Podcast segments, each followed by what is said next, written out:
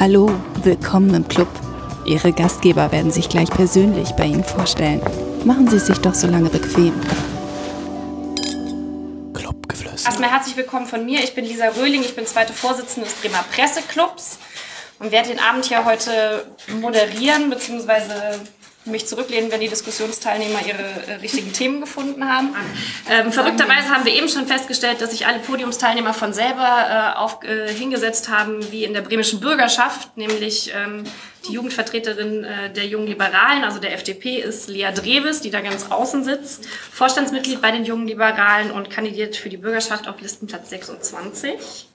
Daneben haben wir Miriam Benz, die äh, heute vertretenderweise für Frau Winter da ist, die heute leider nicht kommen kann, hat uns aber würdigen Ersatz geliefert. Sie kandidiert auf Listenplatz 36 ähm, und äh, ist Mitglied der Jungen Union. Daneben haben wir den einzigen Mann der Runde, wie wir schon festgestellt haben, und vor allen Dingen auch den einzigen, der nicht auf einem Listenplatz kandidiert. Also gleich zwei Sachen zusammen. Das ist Simon Metzger ist seit 2016 in Bremen und äh, Landessprecher der Grünen Jugend. Ich habe mich ja gerade schon vorgestellt, dann machen wir gleich links weiter. Das ist äh, Hilke Lüschen. Ähm, sie ist seit 2013 in der SPD und bei den Jusos stellvertretende Landesvorsitzende und kandidiert auf Listenplatz 23 für die Bürgerschaft. Und ganz außen, wie gesagt, die Runde wie in der Bürgerschaft, Anna Fischer von äh, den, der Linksjugend ähm, und ist seit, ich weiß gar nicht, seit wie vielen Jahren bei der Linksjugend? Fünf oder sechs. Okay. Und den kandidiert ebenfalls für die Bürgerschaft. Ja, herzlich willkommen. Ich ähm, würde gerne mal mit was ganz Allgemeinem anfangen, denn der Wahlkampf läuft ja schon seit einigen Wochen. Ähm, wir haben viel diskutiert, viel über Bildung, über Verkehr, über Staus, vor allen Dingen Stau, Sanierungsstau, Straßenstau, Schulausbau, Stau. Aber von den Jugendorganisationen hat man jetzt nicht so irre viel gehört im Wahlkampf, ist zumindest mein Eindruck. Ähm, und erst vor ein paar Wochen ist die Diskussion so ein bisschen zumindest wieder auf die Jugendorganisation bundesweit gelenkt worden, als Kevin Kühnert ähm, sich zu Enteignungen geäußert hat. Da hat es ja in Bremen auch Äußerungen auch ähm, von Jusos gegeben. Ähm, deswegen einmal die Frage in die Runde. Habt ihr das Gefühl, dass ähm, die Partei Jugend überhaupt beim Wahlkampf thematisch mit dabei ist? Ich würde da gerne mit anfangen. Ähm, also ich finde, dass wir unser zentrales Thema, was für uns die Digitalisierung ist, perfekt bei uns im Wahlkampf integrieren konnten und das auch so ein bisschen mit auf die Fahne schreiben konnten. Wir fühlen uns da eigentlich sehr gut repräsentiert, haben es auch geschafft, einige wichtige Punkte unter dem Punkt Zentralisierung, was so Innovationen des Verkehrswegenetzes angeht, also ähm, Fahrdienstleister ähm, etc. pp, als auch die, das ähm, moderne Stadtamt etc. Ähm, haben wir gut untergebracht und sind da also eigentlich schon recht zufrieden mit. Du hattest eben auch. Ja, äh, anfangs möchte ich einmal einwerfen, dass äh, Kevin Kühnert nicht über Enteignung gesprochen hat. Das ist ein super wichtiger Unterschied, da kann ich gerne noch viel drüber reden, sondern es geht um Kollektivierung und nicht um Enteignung. Das ist wirklich ein sehr wichtiger Unterschied. Also ähm, kann man, glaube ich, äh, nochmal drüber reden. Ähm, ich habe das Gefühl, wir sind, äh, also ich kriege tatsächlich vom Jugendwahlkampf der Jusos sehr viel mit, aber ich bin ja auch dabei. Ähm, und in der SPD kann man, ähm, kann man, glaube ich, auch sehr viel von uns mitkriegen. Also wir machen extrem viel Wahlkampf und wir haben auch ähm, einige Themen äh, von uns in dieses SPD-Wahlprogramm gekriegt. Also ähm, da steht zum Beispiel ein elternunabhängiges BAföG drin. Ähm, da steht aber auch ähm, die Ausbildungsumlage drin, was eine alte Juso-Forderung ist. Ähm, also ich habe das Gefühl, wir sind ähm, ganz gut dabei. Ich würde gerne die Runde direkt weitermachen. Genau. Ich glaube, wie die anderen auch als Jugendorganisation ist es schwer, in die Presse zu kommen, gerade auch im Wahlkampf. Ähm, wir als Grüne Jugend ähm, haben, glaube ich, sehr, sehr, große Erfolge sozusagen letztes Jahr bei der Programmdebatte der Grünen gemacht und haben es auch geschafft, Themen zu setzen, die sonst einfach niemand behandelt. Haben es damit dann auch in Wahlomat geschafft mit Themen wie Wahlalter 14 oder Schulbeginn 9 Uhr als Forderungen sozusagen, was ähm, andere Parteien sozusagen in ihrem Programm nicht bearbeiten und von daher das sozusagen quasi eine grüne Jugendforderung ist, die natürlich im grünen Parteiprogramm steht, wo wir aber dadurch dann sehr präsent sind, doch in der breiten Öffentlichkeit auch. Mhm. Darf ich bei dir weitermachen? Ja, klar. Ähm, also ich muss mich euch da tatsächlich anschließen. Bei uns sieht es nicht viel anders aus. Ich glaube, wir sind sowohl programmatisch als auch personell ähm, im Wahlkampf und jetzt auch im, im weiteren Verlauf relativ gut vertreten. Äh, da kann man eigentlich nur zu sagen, wir haben unter den Top Ten auf der Bürgerschaftsliste ähm, relativ weit oben zwei Juli-Mitglieder. Äh, und auch programmatisch ist es so, dass für uns Bildung in den im letzten, im vergangenen Jahren sehr, sehr wichtiges Thema war, ähm, wo ich sagen könnte, ja, das haben wir auf jeden Fall geschafft, dass es in der, in, dem, in der Programmatik der Wahl auch stark vertreten ist. Und bei dir? Ich würde auch sagen, dass es sehr, also auch von der Partei gefordert wird praktisch oder gesagt wird, wir, wir wollen und unterstützt wird. Wir wollen, dass ihr euch, äh, dass ihr ein Budget habt, dass ihr die Möglichkeit habt, euch da einzubringen. Und ich weiß noch, dass als das Parteiprogramm, nee, nicht das Parteiprogramm, das Wahlprogramm erstellt wurde und es einen Antrag gab von, äh, der sich aufs Bildungsprogramm bezog, ähm, und der dann nicht so richtig reinpasste in den Duktus von diesem Programm, weil der auch von Schülern selbst geschrieben wurde, zur Schule. Und wo dann viele gesagt haben, okay, da fehlen ein paar Aspekte mhm. oder inhaltlich kann da vielleicht noch ein bisschen Schärfe rein und es muss vielleicht noch ein bisschen anders formuliert werden, aber dass dann sofort gesagt wurde, okay, wir setzen uns jetzt in der Pause hin und formulieren das ein bisschen um zusammen, damit das da reinpasst. Deshalb habe ich schon das Gefühl, dass es da eine große Offenheit gibt, auch wenn es natürlich immer Leute gibt, die sagen, okay, muss es jetzt sein und so, aber ich finde eigentlich, dass es schon ziemlich gut funktioniert. Und irgendwie unsere Materialien liegen bei sehr vielen Ständen der Partei auch aus, weil die dann mitgenommen werden und gesagt wird, okay, das spricht vielleicht nochmal andere Leute an, jüngere Leute an, ähm, verteilen wir das auch. Jetzt hast du gerade Schüler schon angesprochen. Ähm, da kommt mir gleich das Stichwort Wahlbeteiligung in den Kopf, weil Wahlbeteiligung beim letzten Mal ziemlich niedrig, gerade unter jungen Leuten, ist ja oft ganz besonders niedrig. Wie ist denn euer Eindruck als ja, Jugendvertreter der Parteien, wie man eigentlich junge Leute wieder an Politik interessieren kann und auch wieder irgendwie an Parteien ranholen kann? Ich fange gerne an. Ich glaube, dass ja, ich bin froh, dass ich jetzt ein bisschen Zeit habe, das zu erklären. Ähm, unsere Forderungen im Wahlalter 14, viele stocken auf und auch viele SchülerInnen stocken auf und sagen erstmal, hm, was soll das? Ich glaube, dass das tatsächlich eine zentrale Chance ist, um Wahlbeteiligung von jungen Menschen zu erhöhen, weil äh, sich gerade auch ähm, in Bremen, aber auch bundesweit sozusagen eine soziale Spaltung in der Wahlbeteiligung zeigt. Also dass sozioökonomisch benachteiligte Stadtteile häufig eine deutlich niedrigere Wahlbeteiligung haben. Ähm, ich glaube, es liegt ganz häufig daran, dass die Leute bei der ersten Wahl nicht wählen und es zeigt sich auch, wenn die Leute bei der ersten Wahl wählen, wählen sie potenziell auch bei weiteren Wahlen. Deswegen haben wir auch gesagt, sozusagen, wir wollen Wahlalter 14 und Politikunterricht ab der fünften Klasse flächendeckend. Das heißt, mit äh, 10, 11 beginnen die SchülerInnen, dass Politik behandelt wird. Ähm, Wahlalter 14 heißt, wir wählen alle vier Jahre. Im Schnitt sind die Leute 16. Bei der ersten Wahl sind also noch in der Schule und die Chance besteht, dass Wahlen und verschiedene Programme ausführlich im Schulunterricht, im Politikunterricht thematisiert werden. Ich glaube, das ist eine ähm, sehr gute Chance, auch langfristig die Wahlbeteiligung zu erhöhen und auch die soziale Spaltung bei der Wahlbeteiligung zu überwinden. Ich glaube nicht, dass das ein Allheilmittel ist. Ich glaube, es ist aber ein ganz großer Schritt nach vorne. Ich glaube, das würde ich so ein bisschen bestätigen. Also so die Erfahrungen von den Schulpodien, die äh, bisher waren, zeigen, dass äh, SchülerInnen super gut vorbereitet sind. Also dass es im Unterricht sehr gut aufgefangen wird. Ich weiß nicht, ob das sich verbessert hat, aber ich glaube, dass es auf jeden Fall auch dadurch ist, dass äh, durch das Wahlalter 16 einfach da gerade viele ähm, in der Schule noch sind. Und ich habe das Gefühl, dass es das auf jeden Fall verbessert. Und ich glaube, was aber auch Teil des Ganzen ist, ist, dass die Forderungen von jungen Menschen ernst genommen werden. Also ich glaube, dass Fridays for Future jetzt so ein bisschen zeigen wird, ob, also für, wahrscheinlich auch für viele junge Menschen zeigen wird, okay, bringt es überhaupt was, dass ich hier jeden Tag, äh, oder jede Woche meine ich, jeden Freitag auf die Straße gehe. Und ich glaube, das ist, da ist die Politik gefragt, das ernst zu nehmen. Aber ist das denn so, weil ich, ich habe schon Podiumsdiskussionen gerade mit Schülern erlebt, die dann äh, zum Beispiel sagen beim Thema Bildung, ja, ist ja schön, dass ihr, ich sag mal, Politiker über 40 da oben über Bildung diskutiert, aber so richtig abgeholt fühle ich mich da jetzt nicht. Ähm, also ich würde fast sagen, äh, dass ich das aktuell gar nicht so sehr bestätigen kann, weil es tatsächlich eben so ist, das klang ja bei den, bei den anderen Teilnehmern hier eben auch schon durch, ähm, dass gerade Forderungen in Richtung Bildung doch sehr progressiv aus den Reihen der Jugendorganisationen kommen. Und ich glaube dadurch, dass äh, logischerweise da eben die Stimme der, der jungen Menschen, bei uns sind zum Beispiel auch viele Schüler vertreten, die sich programmatisch engagieren und äh, sich programmatisch einbringen, dass es da einfach dazu kommt, dass, dass junge Forderungen dann letztendlich auch im, im Wahlprogramm der Mutterparteien mhm. sozusagen umgesetzt werden. Und ich würde ganz gerne an das, was Anna gesagt hat, auch nochmal anknüpfen. Also ich glaube auch, dass es so ist, äh, dass gerade durch, durch die Bewegung wie Fridays for Future, jetzt mal sei mal dahingestellt, wie man die letztendlich dann beurteilt, oder auch zum Beispiel äh, die groß angelegten äh, Proteste Richtung Urheberrechtsreform, ähm, die, die jungen Menschen gerade ganz extrem merken, wir haben eine Stimme, wir können auf die Straße gehen, wir können uns durchsetzen und wir können uns engagieren, das bewegt was.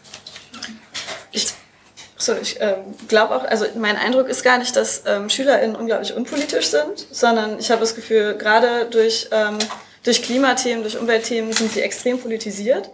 Ähm, was sich halt nicht darin ausdrückt, dass sie äh, Mitglied in einer Partei sind größtenteils, sondern halt, dass sie demonstrieren gehen und dass sie anders irgendwie zivilgesellschaftliches Engagement zeigen. Ähm, also ich finde diesen diese Idee, dass die junge Gesellschaft irgendwie unpolitischer ist äh, als als ältere Generationen, die halte ich für falsch. Und vor allem glaube ich, dass man junge Menschen nicht nur mit Bildungspolitik abholen kann, sondern ähm, vor allem ähm, mit mit Klimathemen. Also das ist glaube ich so deren ähm, größtes größtes Problem gerade, was auch total verständlich ist, weil wir wollen hier noch vielleicht 60 Jahre auf diesem Planeten verweilen und es sollen ordentliche 60 Jahre sein und danach wollen wir auch noch Kinder in die Welt setzen und die sollen auch noch mal 80 Jahre hier leben können. Also ähm, Klima ist, glaube ich, super wichtig, aber auch, ähm, wie sieht der Arbeitsmarkt aus, ähm, welche sozialen Sicherheiten kann ich haben, wie sieht die soziale Absicherung aus, wenn ich mal arbeite. Also solche Themen sind, glaube ich, ähm, auch interessant, nicht nur Bildung. Ich glaube aber, wenn ich jetzt auf den Bürgerschaftswahlkampf gucke, ist Klima eigentlich ziemlich weit hinten angestellt, würde ich sagen. Also es ist Bildung, Verkehr, Wohnen, da kommt eine ganze Weile, würde ich sagen, gar nichts und dann kommen noch viele andere Themen, aber Klima ist ziemlich hinten angestellt. Total. Also ich glaube, das ähm, ist auch äh, sehr schade, dass ich glaube, wir, wir Grünen fast die einzigen sind, die es zumindest auf den Plakaten zeigen. Sozusagen, ich meine, es haben ja andere auch in ihrem Programm drinstehen, was sie an Ideen haben. Ähm, und das ist, glaube ich, auch ein bisschen diese Schwierigkeit, wo man sagen muss, das ist genau die Frage, hören die Leute zu, wenn die jungen Menschen reden? Und ähm, über Bildungspolitik, äh, hast du gerade gesagt, erwischt man junge Leute gerade nicht nur, gerade weil auch die ganz großen bildungspolitischen Fragen in Bremen über den Bildungskonsens letztes Jahr ähm, vom Tisch geholt wurden. Also was, was jetzt noch plakatiert wird, sind irgendwie Tablets und WLAN-Streams. Das interessiert viele SchülerInnen nicht. Wenn die solche Probleme haben, dann sind es eher noch marode irgendwie Schultoiletten oder so, was ich zumindest mitkriege. Also es ist, ähm, die, die großen bildungspolitischen Themen stellen sich nicht als Frage, sind überhaupt nicht Wahlkampfthema. Ich glaube, gerade auch deshalb gehen äh, die SchülerInnen auf die, auf die anderen Themen, sagen, im Verkehr sind wir alle, ähm, Wohnen nicht ganz so sehr, aber natürlich Klimapolitik sind wir alle dabei. Tierpolitik ist auch, was ganz viele junge Leute häufig betrifft, zeigt sich nicht nur an irgendwie U18-Sachen von einer Tierschutzpartei oder so. Ich sehe schon Kopfschütteln beim Thema Bildung, da kommen wir gleich noch drauf, versprochen. Ich würde trotzdem gerne noch mal bei Fridays for Future bleiben, weil... Ähm, das mag alles sein, dass das die Schüler äh, interessiert, aber trotzdem kommt es ja im Wahlkampf, im großen Wahlkampf nicht vor. Vielleicht habt ihr da Rückmeldungen gekriegt. Wie, wie nehmen das denn gerade junge Leute, mit denen ihr sprecht, wahr? Dass sozusagen auf der einen Seite gehen die jeden Freitag auf die Straße und demonstrieren für Klimaziele, auf der anderen Seite wird, wie gesagt, auf Podien darüber diskutiert, wie viele Straßen es eigentlich noch für Autos geben wird in Bremen. Ich glaube, also ich glaube, also auf den Podien wird trotzdem darüber diskutiert, ne? auch wenn es nicht auf den Plakaten ist. Ich glaube, auf jeder Dis Podiumsdiskussion, wo ich bisher war, wurde es diskutiert und wurde dann ja auch oft also gesetzt, weil das Thema interessant war für die Leute, also für Schüler im, im Publikum und die, die es moderiert haben. Ähm, aber ich glaube, es ist ja parallel auch die Europawahl und ich habe das Gefühl, dass es deshalb nicht unbedingt so krumm genommen wird, dass das jetzt nicht das Hauptthema für die Bürgerschaftswahl ist. Und ich glaube, dass es auch die Parteien das ähm, bewusst zu machen, dass sie sich auf die Themen in Bremen beschränken, die man in Bremen lösen kann. Und da ist Klimawandel nicht das erste Thema, was man in Bremen effektiv lösen kann. Und dadurch, dass aber gleichzeitig der Europawahlkampf ist, wird das Thema trotzdem bespielt. Deshalb glaube ich, ist es auch strategisch gar nicht unbedingt so falsch, weil ja noch andere Plakate hängen, die sich damit beschäftigen. Ähm, und du hattest vorhin noch gefragt, äh, dann sitzen da so alte Leute und reden über Bildung. Und ich glaube, das ist gerade der Punkt. Die Frage ist, wer redet? Und ich habe das Gefühl, also ich war jetzt auf einer Veranstaltung, wo ältere äh, Kandidierende waren und es war ein ganz anderes Setting und es war eine ganz andere Atmosphäre. Und ich habe das Gefühl, alle Podien, die vor allem von jungen Menschen besetzt wurden, waren viel lebendiger, gab es viel mehr irgendwie Interaktion mit SchülerInnen und haben auch viel mehr begeistert. Also ich glaube, es ist nicht nur die Frage, was sind die Inhalte, sondern auch, wer sind die Leute, die sprechen. Mhm. Ähm, ich glaube, dass sozusagen äh, bei der Klimapolitik es wird immer wieder, gerade von uns Grünen vorangestellt, was sich da auch zeigt, sozusagen, wie ernst nehmen die Parteien das eigentlich? Und wie ernst nehmen sie es in den Bereichen Bauen, wie ernst nehmen sie es in den Bereichen Verkehr? Und wir sagen, da haben wir Handhaben. Wir, wir kriegen nicht in Bremen die Klimakrise verhindert. Aber die Klimakrise ist das größte Problem und deswegen müssen wir beim Bauen ansetzen und sagen, wir bauen nicht mehr ohne Gründächer, wir bauen nicht ähm, äh, maßlos die grüne Wiese, was andere Parteien fordern, die sagen, bauen, bauen, bauen. Das, also das ist halt sozusagen, da, da wird der Klimaschutz ähm, hinten runtergefallen lassen hinter, hinten runterfallen gelassen. Und ich glaube, das ist so, wenn wir sagen, beim, beim, bei der Verkehrspolitik, mit Abstand das Ökologischste ist Fuß- und Radverkehr. Der kommt bei allen anderen Parteien fast gar nicht vor. Ist der Widerspruch da ja, Das ist jetzt ein bisschen sehr plakativ gesprochen. Also die Begrünung von Dächern zum Beispiel, die haben wir selbst auch im Parteiprogramm stehen. Wir haben jetzt lange genug eine, eine grünen beteiligte Regierung gehabt und ich weiß nicht, wie weit Bremen im Klimaschutz ist, aber ich glaube, auch da sehen wir durchaus noch Handlungspotenzial und auch noch Ausbaupotenzial, was wir in unserem Programm durchaus vorsehen und wo wir uns Gedanken zu gemacht haben. Das beginnt mit den, mit den grünen Dächern und auch klimaorientiertem Sanierungs Sponsoring, was man überdenken könnte mit Onshore- und Offshore-Ausbauten. Da gibt es wirklich noch viele Möglichkeiten, die wir uns vorstellen können und die wir auch überdacht und im Programm stehen haben. Ja, also da muss ich glaube ich auch noch einmal einhaken und mich äh, da Miriam anschließen. Es ist bei uns ähm, ganz genauso. Wir haben eine Nachhaltigkeitsstrategie bei uns im Programm stehen, die sich allerdings dann bloß in dem Fall nicht darauf beruft, äh, per se zu verbieten und irgendwie beispielsweise jetzt den Autoverkehr zu verteufeln, sondern zu sagen, wir versuchen irgendwie eine Strategie zu entwickeln, wie alle, in dem Fall zum Beispiel Verkehrsteilnehmer, ähm, gemeinsam zufrieden sein können und gleichzeitig irgendwie, dass sich nachhaltig noch voranschreitet. Da, möcht, da, möchte ich, da möchte ich aber mal einhaken, weil, also Diskussionen über Verkehr, sozusagen wie die Zukunft der Stadt aussieht, ähm, ist man die Standardargumente, man steht in der Überseestadt im Stau, ähm, der Autobahnringschluss ist noch nicht getan, die Autobahn ist noch nicht fertig. Also das sind so die, die Diskussionen, die ich miterlebt habe. Auch da wieder die Frage in die Runde, wie erlebt ihr das gerade bei, also weil ich würde sagen, Schülerinnen oder ähm, Studierende sind ja eher von Bus und Bahn abhängig oder von Fahrrädern äh, oder ähnlichem. Wie, wie erlebt ihr das so, ob die zum Beispiel bei diesen Thematiken mitgenommen werden? Genau, die allermeisten ähm, Schuldiskussionen, auf denen ich war, die ähm, interessieren sich größtenteils für den ÖPNV, also für ähm, Bus und Bahn eben, ähm, einfach weil auch sich nicht jeder ein Auto leisten kann. Und weil es halt einfach auch den Klimaaspekt hat. Ähm, also je weniger ähm, Autoverkehr es in der Innenstadt gibt, ähm, desto, desto klimaneutraler wird auch die Innenstadt. Und es hat natürlich auch einen Gesundheitsaspekt. Wenn man einmal ähm, an der Bismarckstraße an der Haltestelle der 25 stand, dann weiß man, dass man dabei ungefähr 50 Krebsarten einatmet.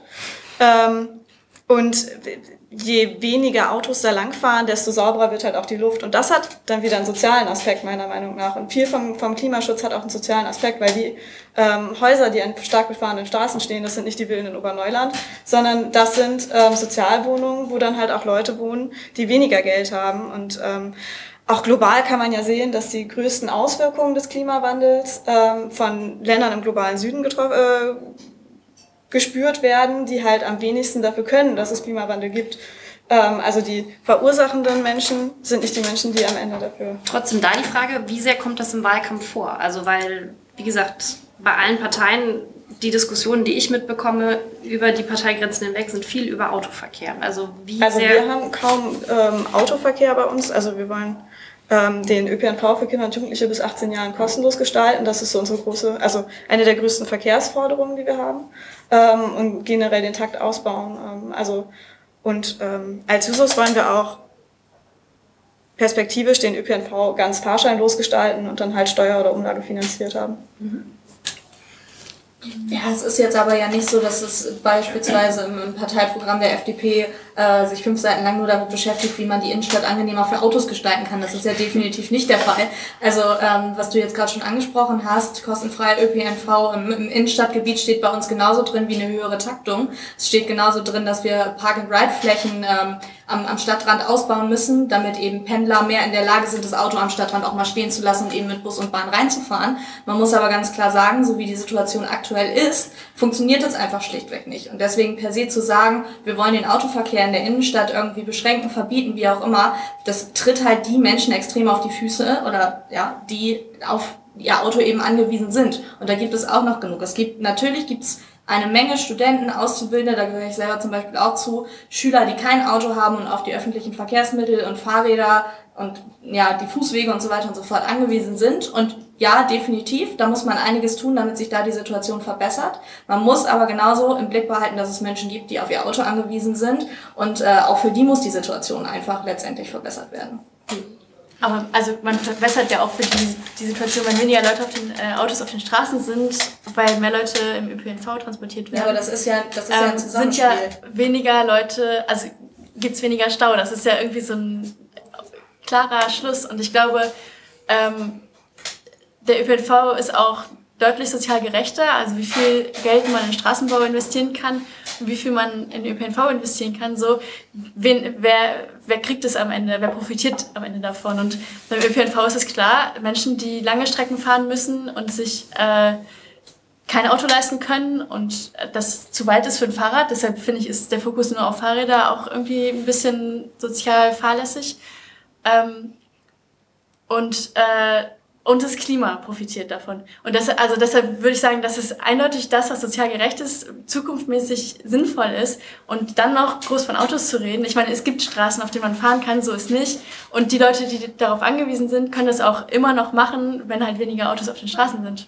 Also ja, definitiv, also das, da sage ich ja auch gar nichts gegen. Ich finde es aber genauso sozial ungerecht, äh, den Menschen vorzuschreiben, welches Verkehrsmittel sie zu benutzen haben. Das ist ja keine Vorschrift. Das, das, das, das, Ding ist aber, dass, ja, dass wir, es, es ist, glaube ich, sozusagen, ähm, die Verkehrswende ist momentan sehr, sehr langsam.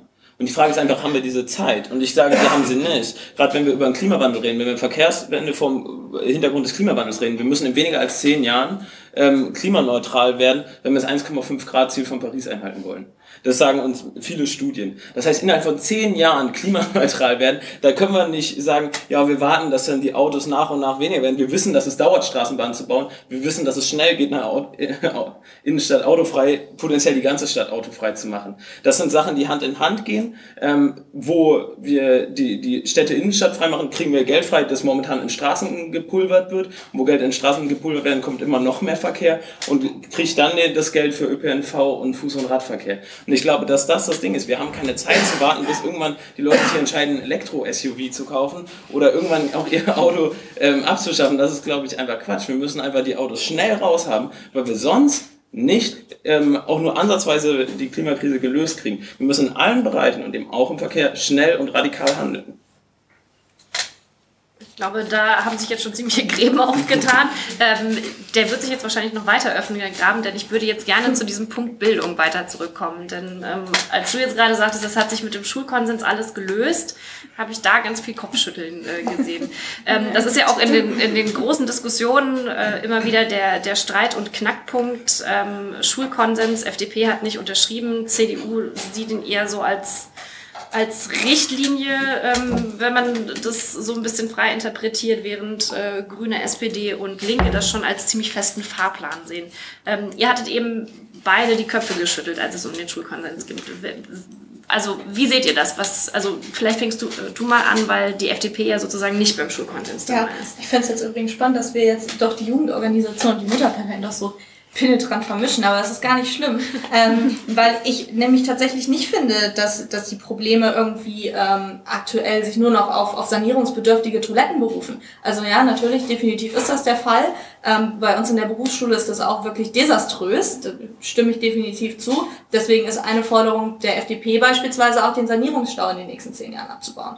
Punktum. Aber trotzdem gibt es noch eine ganze, ganze Menge andere Dinge, die irgendwie angegangen werden müssen. Und dazu gehört auch, dass digitalisiert werden muss in den Schulen. Dazu gehört auch, dass immer noch Unterricht ausfällt, bis noch und nöcher. Dazu gehört auch, dass es immer noch wahnsinnig äh, undurchsichtig und äh, intransparent ist, ähm, wie die Schulen irgendwie untereinander abschneiden, auf welche Schule es sinnig ist, sein eigenes Kind zu schicken und so weiter und so fort. Also da gibt es einige Sachen, die noch behoben werden müssen, wo ich äh, glaube, dass wir jetzt nicht per se sagen können, na gut, wir haben jetzt irgendwie da was beschlossen und das passt schon so. Ja, also ich muss auch sagen, ähm, als ich ge zuerst gehört habe, dass die CDU diesen Konsens unterschrieben hat, hatte ich auch erstmal ge geschluckt und gedacht, so okay, inwieweit habe ich das zu verstehen? Ähm, unsere parteiliche Auffassung oder vielmehr auch ähm, meine dieser, dieser Art ist ähm, insbesondere, dass es tatsächlich nur darum geht, diese Strukturen festzulegen, dass man eben nicht wieder von vorne anfängt und überlegt, wollen wir eine Oberschule, wollen wir ein Gymnasium, wollen wir das alles so, sondern ja, darauf haben wir uns geeinigt, wir wollen diese Parallelitäten beibehalten, aber wir wollen eben innerhalb dieser, dieser Strukturen Veränderungen schaffen. Und die fangen ähm, bei der Bildungsbehörde an, darüber, wie wird das Geld verteilt, welche Schule bekommt wie viel Geld, wie viel Verantwortung bekommen die einzelnen Schulleiter. Ich glaube, wir haben ein sehr großes Engagement der einzelnen Schulleiter, das wir weiter fördern müssen und ausstellen müssen und mehr mit eigenen ähm, Möglichkeiten ausstatten müssen. Wir müssen ähm, Sanierungen vorantreiben, ganz, ganz vorne weg. Und innerhalb der Sanierung gehört natürlich auch der moderne Ausbau mit Digitalisierung und so weiter und so fort. Natürlich werden wir nicht innerhalb von einer Woche jede Schule auf den neuesten Stand gebracht haben und nur noch Tablets und äh, digitale Whiteboards, aber ich finde den Ansatz und die Überlegungen, das ist absolut richtig und eben auch innerhalb des Schulkonsens durchaus was, wo man ansetzen kann und ähm, variable Möglichkeiten hat. Trotzdem ist das ja eine Geldfrage. Also ähm, es kommt viel jetzt im Wahlkampf äh, dieses die, die Frage nach äh, mehr bessere Ausbildung, mehr, mehr Ausbau, mehr Lehrer und ähnliches. Wie, wie will man das denn umsetzen? Ja, also der Punkt ist einfach, dass Bremen schon sehr, sehr viel Geld in die Bildung tatsächlich steckt. Der Punkt ist aber auch, dass dieses Geld innerhalb der Behörde irgendwo landet, wo man nicht so genau nachprüfen kann, was kommt am unten eigentlich bei der einzelnen Schule bei raus. Und das wäre schon mal unser Ansatz zu sagen, okay, man, man trennt dieses System ein bisschen auf und man gibt der Behörde was, aber man nimmt auch die Schulen persönlich mehr in Anspruch und verteilt das Geld eben direkter um. Mhm. In die jeweilige Schule, die am besten beurteilen kann, wo gerade Behandlungsbedarf besteht und wo, wo vielleicht eher das ein bisschen zurückgestellt werden kann. Mhm. Ähm, gleichzeitig ist es natürlich so, ja, wir können keine Lehrer backen und auch keine, Aus keine, keine Studierenden herbeizaubern. Auch da ist dann eben die Frage, wie kann man Lehrer zum Beispiel aus dem Umland anlocken. Da haben wir die Möglichkeit, Bremen bezahlt noch im Verhältnis auf jeden Fall wesentlich weniger. Das heißt, auch da kann man Stellschrauben drehen und Geld, was durchaus vorhanden ist, entsprechend einsetzen. Mhm. Aber ähm, also ganz viele von den Forderungen, die du gerade gestellt hast, sind, glaube ich, ähm, relativ basic. Also wenn wir mehr Geld haben, dann wollen wir das als SPD auch ähm, in die Bildung stecken, dann wollen wir ähm, Schulen, in, ähm, wo es LehrerInnen schwerer haben, da wollen wir die LehrerInnen besser bezahlen als ähm, in Schulen in Schwachhausen, wo ähm, LehrerInnen weniger Probleme haben, damit es einfach mehr... Ein Unterschied zu dem, was wir wollen. ja, okay, dann ist das ein, ein spannender Geld Unterschied. anders an, ausgegeben. Ähm, aber äh, ich glaube, was was wichtig ist, dass ähm, wir wirklich auch an dem ähm, Prinzip festhalten, dass man ähm, an den Oberschulen zu einem vollwertigen Abitur kommt und das nach 13 Jahren. Ähm, denn ich war auf einer Podiumsdiskussion mit Carsten Meyer-Heder und da hat er gesagt, an der Oberschule, da soll man sich eher auf eine Ausbildung dann konzentrieren und da soll es dann eher Richtung Ausbildung gehen und auf dem Gymnasium, da soll es dann Richtung Studium gehen. Und das finde ich halt gefährlich. Also das ähm, würde, glaube ich, dem Schulkonsens auch A nicht mehr entsprechen. Und B, ähm, finde ich das einfach, ähm, also ich finde es unglaublich wichtig, äh, wichtig, dass wir Oberschulen haben, dass wir ein Schulsystem haben, das nicht nach der vierten Klasse aussortiert ähm, nach du kannst gefördert werden und ihr leider nicht, sondern dass wir ein durchlässiges Schulsystem haben, wo jeder und jede den Schulabschluss machen kann, den er oder sie möchte. Und das halt nach 13 Jahren. Genau. Aber ähm, wenn euer Spitzenkandidat dann halt was sagt, was dem widerspricht und das auch so, dem auch so krass widerspricht. Also ich finde es total gefährlich zu sagen, dass an Oberschulen man sich eher auf eine Ausbildung konzentrieren muss und an Gymnasien eher auf, ein, äh, auf, aufs Studium, weil das auch das Studium doch aufwertet gegenüber der Ausbildung. Und das ist doch nicht das, was wir wollen. Wir wollen die auch die Ausbildung aufwerten. Wir wollen, also wir, wir wollen doch, dass Menschen auch gerne eine Ausbildung machen, dass da ähm, gut bezahlt wird und nicht, dass ähm, man auf dem Gymnasium dann trotzdem noch aufs Stud ins Studium geht. Also wenn er das gesagt hat, klar, kann ich nicht beurteilen, ich war da nicht dabei. Ähm, wie gesagt, für mich, der Schulkonsens zieht diese Systematik vor, das, das haben wir so unterschrieben, das bleibt auch bestehen und es wertet nicht das eine ab oder das andere nicht, sondern im Gegenteil, wir wollen ja für Gymnasium auch wieder das neunjährige Abitur einführen, also was ja dann wieder eine Ähnlichstellung herbeiführen würde, also von daher kann ich dem jetzt so okay. nicht zustimmen. Ähm, ich würde bei Bildungs- und oder direkt weiterführen zur Wissenschaftspolitik, weil natürlich auch, also ich denke, das könnt ihr als Jugendvertreter wahrscheinlich am besten beurteilen. Studierende sind natürlich äh, in Bremen. Bremen ist ein wichtiger Wissenschaftsstandort. Ähm, die Uni ist zwar gerade noch so noch exzellent, dann kurz mal nicht und will aber jetzt ja wieder exzellent sein.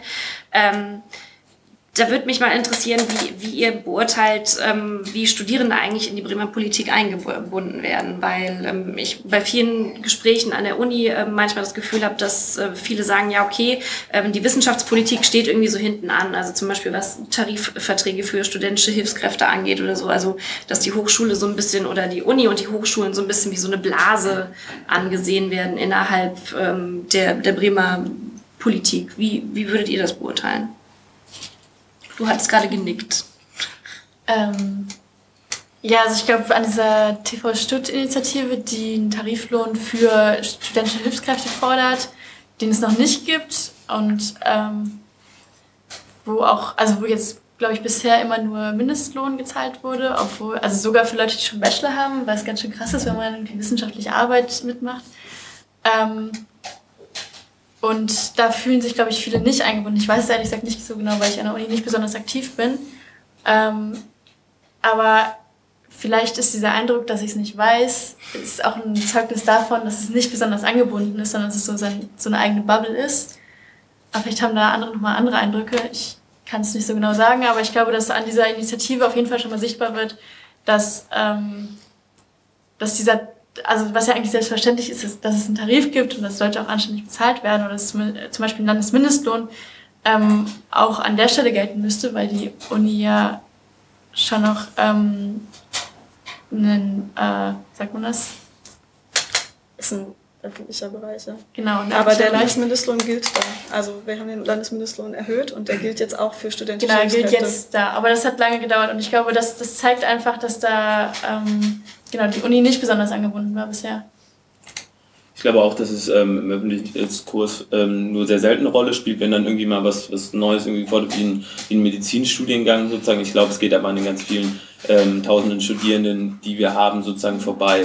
Ähm, was ich sehe, ist, dass ganz viele Studierende auch in der Stadtpolitik sehr aktiv sind. Ob das in Bündnissen ist, wo der AStA mit dabei ist, mit, auch mit uns Jugendorganisationen, ob das Studierende sind, die Fridays for Future unterstützen, weil die ja häufig auch einfach ähm, volljährige Menschen brauchen zur Unterstützung für Ordnerinnen und so weiter, dass viele Studierende sozusagen in der Stadtpolitik sehr aktiv sind, aber die Uni, also die Wissenschaftspolitik tatsächlich einen sehr großen Seitenstellenwert hat. Das hatte dann letztes Jahr mal, als dann sozusagen die Koalition äh, beschlossen hat, den Verwaltungskostenbeitrag abzuschaffen für die Studierenden, was, äh, glaube ich, grundsätzlich eine gute Sache ist aber eigentlich wissenschaftspolitisch auch kein riesiger Wurf, muss man ganz ehrlich sagen. Also es ist, ist eine Erleichterung für Studierende, aber das ähm, war dann auch in einer, in einer Diskussion um eine Jacobs-Uni, was eine private Universität ist, wo dann irgendwie ganz andere Themen plötzlich wieder ähm, auf dem Trapez waren. Also Wissenschaftspolitik hat, glaube ich, in meinem, ähm, meiner Wahrnehmung eine enorm geringe ähm, Stellenwert in der Politik, aber ich glaube auch in den Parteien. So.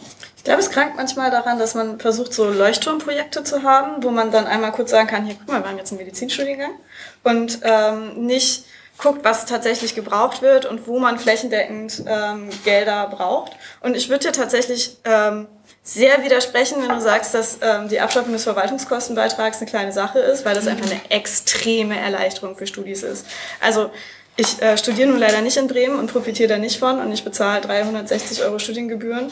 Also Verwaltungskostenbeitrag, aber letztendlich ist das ja Geld, das ähm, ärmere Menschen davon abhalten kann zu studieren. Und je weniger das ist, desto besser. Also ich finde das eine großartige Sache. Ähm, aber klar, in der, in der Wissenschaftspolitik ähm, geht es noch weiter. Und ich glaube, da setzt man manchmal zu sehr auf ähm, schön aussehende Dinge, statt darauf, ähm, tatsächlich die wichtigen Dinge auszufinanzieren. Mhm. Ich würde vor der Pause, denn die Uhr sagt mir, dass wir schon eine ganze Weile diskutieren, ähm, nochmal gerne, jetzt haben wir über Schüler und Studierende gesprochen, über Auszubildende sprechen. Ähm, das Thema Ausbildungsplatzumlage klang hier eben schon einmal an. Ähm, es wird immer, ich immer viel darüber diskutiert, gerade in der Bürgerschaft. Wie kann man Auszubildende besser fördern? Wie kann man dafür sorgen, dass Bremen dann eben auch ein starker Wirtschaftsstandort wird? Ähm, wie kann man da zum Beispiel, da ist ja auch das Thema Geflüchtete sehr wichtig, wie kann man Geflüchtete reinholen oder in Ausbildungsplätze bringen? Ähm, da sind sich die Parteien eigentlich alle nicht uneinig. Da muss irgendwie was gemacht werden und da muss irgendwie was getan werden. Aber so richtige Lösungen gibt es da eigentlich nicht so irre viele. Ich, ich glaube, es gibt schon Lösungsansätze, wenn ich sehe, dass zumindest, ähm, ich glaube, bei ähm, der Linken, der SPD und bei den Grünen nach meiner Wahrnehmung auch überall auf äh, Druck der Jugendorganisation zum Beispiel eine Ausbildungsumlage im Programm steht. Ich glaube, das ist was ganz Zentrales, weil ähm, wir ähm, mehrere tausend Auszubildende jährlich haben, die ähm, einen Ausbildungsplatz haben wollen und äh, keinen bekommen. Und es steht einfach äh, diametral dem gegenüber, dass ähm, äh, die Wirtschaft immer propagiert, man würde keine fähigen Leute finden. Und ich glaube, das ist halt einfach eine enorme Respektlosigkeit, das einfach zu übernehmen, wenn es ganz viele Auszubildende gibt, die einen Ausbildungsplatz haben wollen und äh, keinen bekommen. Ich glaube deswegen, dass so eine Umlage sehr entscheidend ist und dass es da ein gutes Ansatzmittel ist, wo wir auch als Jugendorganisation, glaube ich, einen guten Hebel haben, das auch durchzusetzen, dass die Parteien das nicht nur sich in die Programme schreiben, sondern dann einfach auch mal umsetzen. Ich glaube, das ähm, wäre ein ganz großes Ziel für Auszubildende ähm, in der kommenden Legislaturperiode. Also ich muss, wenn ich ja mal ganz kurz so anhaken darf, äh, ich persönlich halte, obwohl ich selber Azubi bin, von einer Ausbildungsumlage zum Beispiel relativ wenig, weil ich glaube, dass das äh, gerade kleineren Betrieben sehr, sehr zur Last fallen könnte. Ähm, aber mal davon ab, glaube ich, dass nicht mal zwangsläufig nur äh, Finanzierung da ein großes Problem ist, sondern auch einfach Aufklärung. Also natürlich, es gibt wahnsinnig viele ja, angehende Azubis, die einen Platz suchen. Es gibt aber auch wahnsinnig viele Betriebe, die ihre Plätze nicht besetzt kriegen. So, und das ist ja irgendwie ein zweischneidiges Schwert und da muss man sich auf der Seite dann eben auch überlegen, okay, woran liegt das? Und das liegt eben daran, dass auch ähm, ja, viele Informationen, die es halt über, ja, über die Ausbildungsplatzsuche, über ähm, überhaupt angebotene Ausbildungsberufe überhaupt nicht existiert. Und das ist, glaube ich, ein Problem, was man auch sehr stark angehen muss. Was, äh, das hatte Hilke tatsächlich eben auch schon gesagt. Ähm, dass es auch unserer Auffassung nach nicht sein kann, dass man halt wirklich äh, ja, so, so, so diese Akademisierung auch in den Gymnasien so wahnsinnig vorantreibt, sondern dass man vielleicht auch mal sagt, okay, man geht vielleicht auch mal mit der Handelskammer irgendwie ähm, in die Schulen, auch in die Gymnasien und stellt vor, was gibt's denn überhaupt für Ausbildungsberufe? Damit die Leute einfach auch mal, oder die, die, gerade die jungen Leute auch einfach mal wissen, worauf können wir uns denn überhaupt bewerben? So. Weil ich glaube, also ich kann ja mal so aus meinem Privatleben da jetzt ein bisschen erzählen. Ähm, in der, dem Betrieb von meinem, von meinem Stiefvater ist das so, die bilden äh, ja Elektriker aus beispielsweise und die finden einfach keine Bewerber. So, und das liegt halt auch hauptsächlich daran, weil die jungen Leute überhaupt keine Ahnung haben, ähm, was so ein Beruf überhaupt mit sich bringt. Und ich glaube, das ist ein Punkt, wo wir ganz früh ansetzen müssen. Ich möchte dir, glaube ich, an zwei Punkten widersprechen. Punkt eins, ähm, eine Ausbildungsumlage würde tatsächlich kleinere Betriebe eher bevorzugen, weil es im Moment in Bremen so ist, dass die großen Betriebe, wie zum Beispiel ähm, Daimler-Benz, im Vergleich zur Betriebsgröße sehr wenig ausbilden, während kleinere Betriebe ähm, im Vergleich zur Betriebsgröße viel mehr ausbilden. Wenn es nun also diesen, diese Umlage gibt, dann müssen die großen Betriebe ja mehr Geld bezahlen und die kleineren Betriebe, die mehr ausbilden würden, daraus mehr gefördert werden. Das heißt, eine Ausbildungsumlage wäre tatsächlich gut für kleine Betriebe. Ähm, wo ich dir außerdem widersprechen möchte, ist, dass es in Bremen ähm, einfach nicht genug Ausbildungsplätze gibt. Also es ähm, ist auch so, dass es einige Aus äh, Betriebe gibt, die Azubis suchen so, aber es ist, ähm, es kommen glaube ich ungefähr 100 Aus Ausbildungssuchende auf 80 Plätze oder so. Oder vielleicht auch auf 100, aber das ist ja keine freie Berufswahl. Also wenn es genau 100 Azubis gibt und genau 100 ähm, Ausbildungsplätze, dann ist das doch keine freie Berufswahl, dann kann man sich doch nicht aussuchen, welche Ausbildung man macht, sondern es muss ungefähr 120 auf 100 bekommen, damit man sich wirklich aussuchen kann, welchen Beruf man im Leben ergreifen kann und das ist keine kleine Aufgabe so. Also ähm, das ist ja dann der Beruf, den ich mein Leben lang habe, deswegen ähm, gibt es einfach nicht genügend Ausbildungsplätze in Bremen. Das mag in anderen Teilen Deutschlands anders aussehen. Ähm, aber das heißt, wir müssen einfach mehr Ausbildungsplätze haben und eine Ausbildungsumlage ist auch gut für kleine Unternehmen. Und wie kann man mehr Ausbildungsplätze schaffen? Ja, eben durch zum Beispiel so eine Ausbildungsumlage, die halt dazu führt, dass ähm, es keinen finanziellen Anreiz gibt, nicht auszubilden. Also wenn ähm, man sozusagen für das Ausbild also einen bestimmten Geldsatz bezahlt, ob man ausbildet oder nicht, in diesen Topf und aus diesem Topf diejenigen gefördert werden, die ausbilden, dann ähm, kriegen die, die viel ausbilden, mehr Geld und die, die wenig ausbilden, kriegen weniger Geld. Das funktioniert in Branchen, wo es Betriebe gibt, die wenig ausbilden und Betriebe gibt, die viel ausbilden. Das funktioniert nicht in Branchen, wo alle Betriebe ungefähr gleich viel ausbilden. Aber es ist schon mal ein Anfang. Ich glaube, ein Teil dessen ist auch, dass zum Beispiel der öffentliche Dienst viel mehr ausbilden muss. Also der macht es gerade viel zu wenig und da kann so ein Staat ja ziemlich easy äh, gut eingreifen und deutlich mehr Ausbildungsplätze schaffen. Also ich glaube, wir müssen da erstmal in der Bildungspolitik ansetzen, dass wir mal wieder ähm, Absolventen haben, egal ob Abiturienten oder Mittelreife, was auch immer, die für einen Ausbildungsbetrieb auch eben die Qualität mitbringen, auf die man ähm, ein bisschen zurückgreifen möchte. Also äh, wir haben, kann ich auch äh, aus meinem beruflichen Umfeld erzählen, wir haben äh, das erste Mal jetzt einige Lehrstellen nicht besetzen können, weil wir einfach keine geeigneten Bewerber gefunden haben. Also was heißt nicht geeignet? Was fehlte da? Ähm, die, die Schulnoten entsprachen vielerlei nicht. Man kann niemanden zu einer ähm, ja, Rechtsanwaltsfachangestellten zum Beispiel ausbilden, wo die deutschen Sätze einfach ähm, von Kommasetzung und auch Inter Interpunktion, Rechtschreibung, das ist nicht Aufgabe des Ausbildungsbetriebes, den Leuten die Rechtschreibung beizubringen. Das müssen die von der Schule mitbringen. Und wenn es daran eben schon mangelt, dann ist das einfach ein Riesenproblem. Aber wie kann man denn da die Bildungspolitik verbessern? Weil wir haben jetzt viel über Lehrkräfte, über Ausbau und ähnliches. Das äh, sagt jetzt aber erstmal nichts über die Qualität von Schule, oder? Also, der, der, dass der Unterricht so ausfällt, das liegt daran, dass wir zu wenig Lehrer mhm. haben oder beziehungsweise die Vergabe von Lehrerstellen äh, per Kopf und nicht per Stunden ähm, erfolgt. Dadurch natürlich äh, Deputate verschwinden, die dann sich äh, größer auswirken, als würde es nach Stunden gehen. Ähm, das ist, finde ich, schon ein, ein Punkt für die Qualität. Und was das Inhaltliche angeht, ähm, bin ich ganz klar Verfechter dessen, dass man ähm, Rechtschreibung nach der Fibel lernt und nicht nach Gehör, aber das ist auch ein, ein, ein Dauerbrennpunkt, ähm, über den man sich auch tot diskutieren kann. Es mag da bestimmt ähm, gute Argumente dafür geben. Ich finde, es gibt genauso gute Argumente dagegen.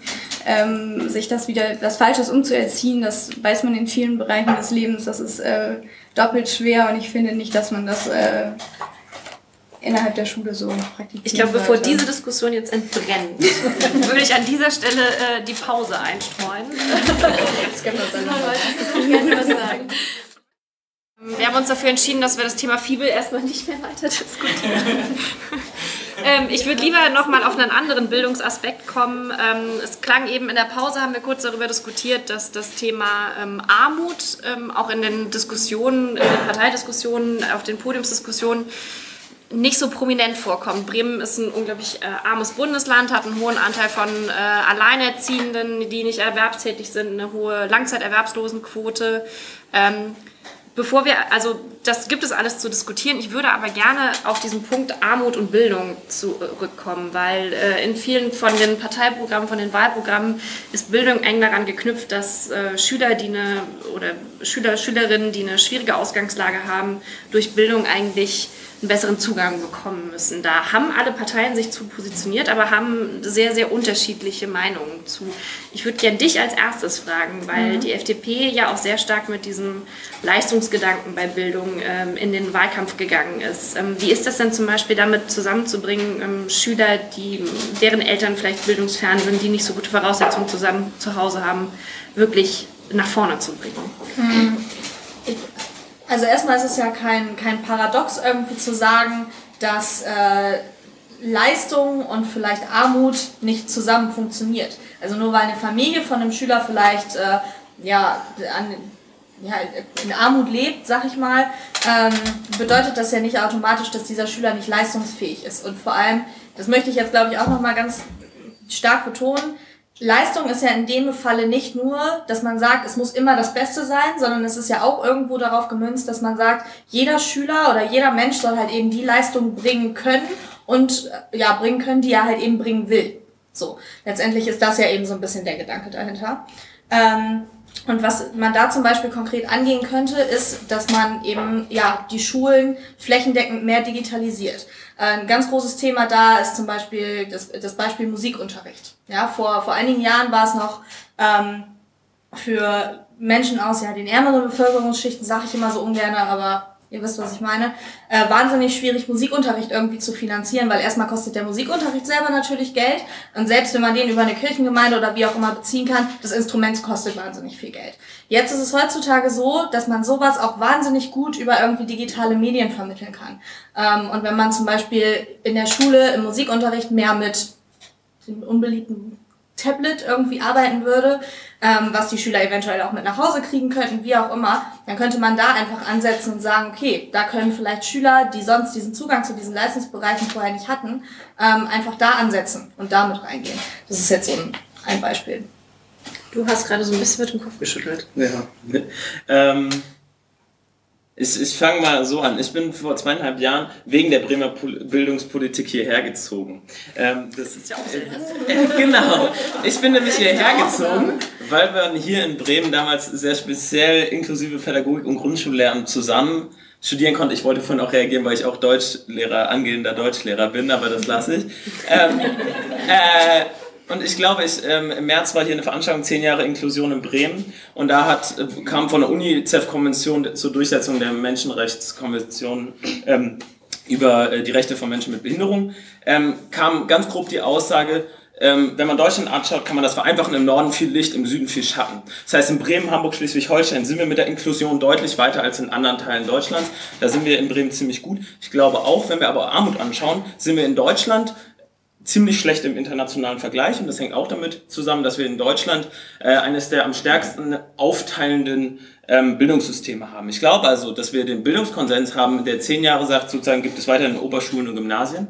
Ich glaube, unser Ziel muss aber sein, dass wir in diesen zehn Jahren uns auch im Fahrplan überlegen, wie kriegen wir es hin, Gymnasien so zu stärken, so weiterzuentwickeln, dass sie perspektivisch in den nächsten 20 Jahren, in den nächsten 15 Jahren, in den nächsten 20 Jahren zu Oberschulen weiterentwickelt werden können. Dass sie die Möglichkeit haben, dass wir am Ende noch eine Schule für alle haben. Ich glaube, dass das das Potenzial hat, wirklich, wenn wir ein inklusives Schulsystem haben, wenn wir es auch schaffen, dass die Schulen so gut aus aus, ähm, ausgestattet sind, dass wir nicht mehr uns dreieinhalb Förderschulen leisten müssen in einem Bundesland, wo es offiziell keine Förderschulen mehr gibt. Ich glaube, dann kommen wir dahin, ähm, dass wir äh, durch Bildung tatsächlich Armut bekämpfen können in einem inklusiven Bildungssystem. Ein ganz kleine Randbemerkung als ähm, leidenschaftlicher Musiker. Tablets ersetzen kein Instrument. Da müssen wir halt Geld für Instrumente in die Hand nehmen. Sorry. Ich weiß, dass die CDU mit Schule für alle gar nicht so viel anfangen Nee, ich habe mich gerade gefreut, dass wir den Schulkonsens unterschrieben haben und ihr auch. Jedenfalls für die nächsten Jahre. Ähm, also unser Prinzip äh, oder was ich auch einfach unter, unter einer gezielten Bildungspolitik und, und auch Armutsbekämpfung verstehen würde, ist einfach, dass es ähm, individuell gefördert, geförderte Maßnahmen innerhalb einer Bildungseinrichtung geben muss, die eben auf leistungsschwache Schüler besser eingehen kann als vielleicht auf leistungsstarke Schüler, was aber nicht unbedingt was mit der Herkunft zu tun haben muss. Also auch innerhalb von, von wohlhabenderen äh, Familien gibt es Schüler, die vielleicht etwas mehr Förderbedarf haben als andere, die das dann vielleicht auf andere Wege auffangen können. Aber auch da müssen wir gucken, dass wir für die für die ärmeren ähm, ähm, Stadtteile eben Möglichkeiten schaffen, die dann eben in Lehrpersonal und Sozialpädagogen und so weiter und so fort ausgestattet werden müssen, um das gewährleisten zu können. Mhm. Und da ist ganz, ganz klar noch ähm, erhebliche Möglichkeiten vorhanden. Also ich glaube, du, du kannst halt sagen, das muss nicht unbedingt mit Herkunft zu tun haben. Es hat aber mit Herkunft zu tun. Also ob ich aufs Gymnasium gehe oder ob ich auf die Hauptschule gehe, ich bin in Niedersachsen zur Schule gegangen, ich habe stark bemerkt, dass das mit Herkunft zu tun hat. In meiner Grundschule hatte ich ganz viele Freundinnen aus ganz vielen Stadtteilen von der Stadt, von der ich komme. Und auf einmal auf dem Gymnasium waren das nur noch die Leute aus der Innenstadt und den reicheren Stadtteilen. Und auf einmal bin ich nicht mehr ähm, nach Tannenhausen hinten hingefahren. Also, ähm, um da Freunde zu besuchen. Das war das Ende des Satzes. Also äh, natürlich hat es was mit Herkunft zu tun, wer auf welche Schulform geht. Und natürlich ist ein, äh, also ich finde auch ein, ein Schulsystem, das einem Kind als solches sagt, so, du wirst leider nicht studieren, du gehst jetzt auf die Hauptschule dass das nicht individuell ist. Sondern individuell wäre es zu sagen, hier guck mal, du bist zwar gut in Mathe, aber du bist nicht so geil in Deutsch. Deswegen geben wir dir jetzt auf der Schule, wo alle anderen auch hingehen, Mathe A-Kurs und Deutsch B-Kurs. Das ist individuelle Förderung für mich und das ist nur an Oberschulen möglich. Anstatt Kindern als solchen zu sagen, Entschuldigung, du bist was und du bist halt nichts. Ich ja. finde, wir müssen auch konkreter werden. Also so, zu sagen, als sei das, also zu tun, als sei das, sei die Digitalisierung das Allheilmittel für ähm, Bildungsungerechtigkeit. Ich glaube, das funktioniert nicht. Ich weiß, du, ihr fordert da noch mehr, aber trotzdem wird ja Digitalisierung da immer sehr nach vorne gestellt. Und ähm, ich glaube, da es braucht eigentlich, was es braucht, sind mehr Lehrkräfte und gerade in benachteiligten Stadtteilen. Weshalb wir fordern, dass in Stadtteilen, in denen die Situation auch ein bisschen schwieriger ist, konsequent eine Doppelbesetzung äh, an, in den Klassen ist. Und da muss man Geld in die Hand nehmen und das, das muss man auch wollen so. Ähm, das geht weiter, wenn es um Sanierung geht, äh, geht, wo irgendwie in Gröbling oder im Bremer Westen massenhaft Turnhallen fehlen, was ich in anderen Stadtteilen noch nie gehört habe oder nicht in dem Ausmaß. Und ich glaube, das ist eine Frage vom politischen Willen, da wirklich was gegen zu machen und nicht so zu sagen, ja, okay, wir haben jetzt das hier so und dann machen wir ein bisschen das und dann wird es schon irgendwie. Also da fehlen mir ein bisschen die konkrete, konkreten Sachen, weil jetzt alle gesagt haben, okay, wir müssen da mehr Geld haben, aber was, was macht es dann effektiv?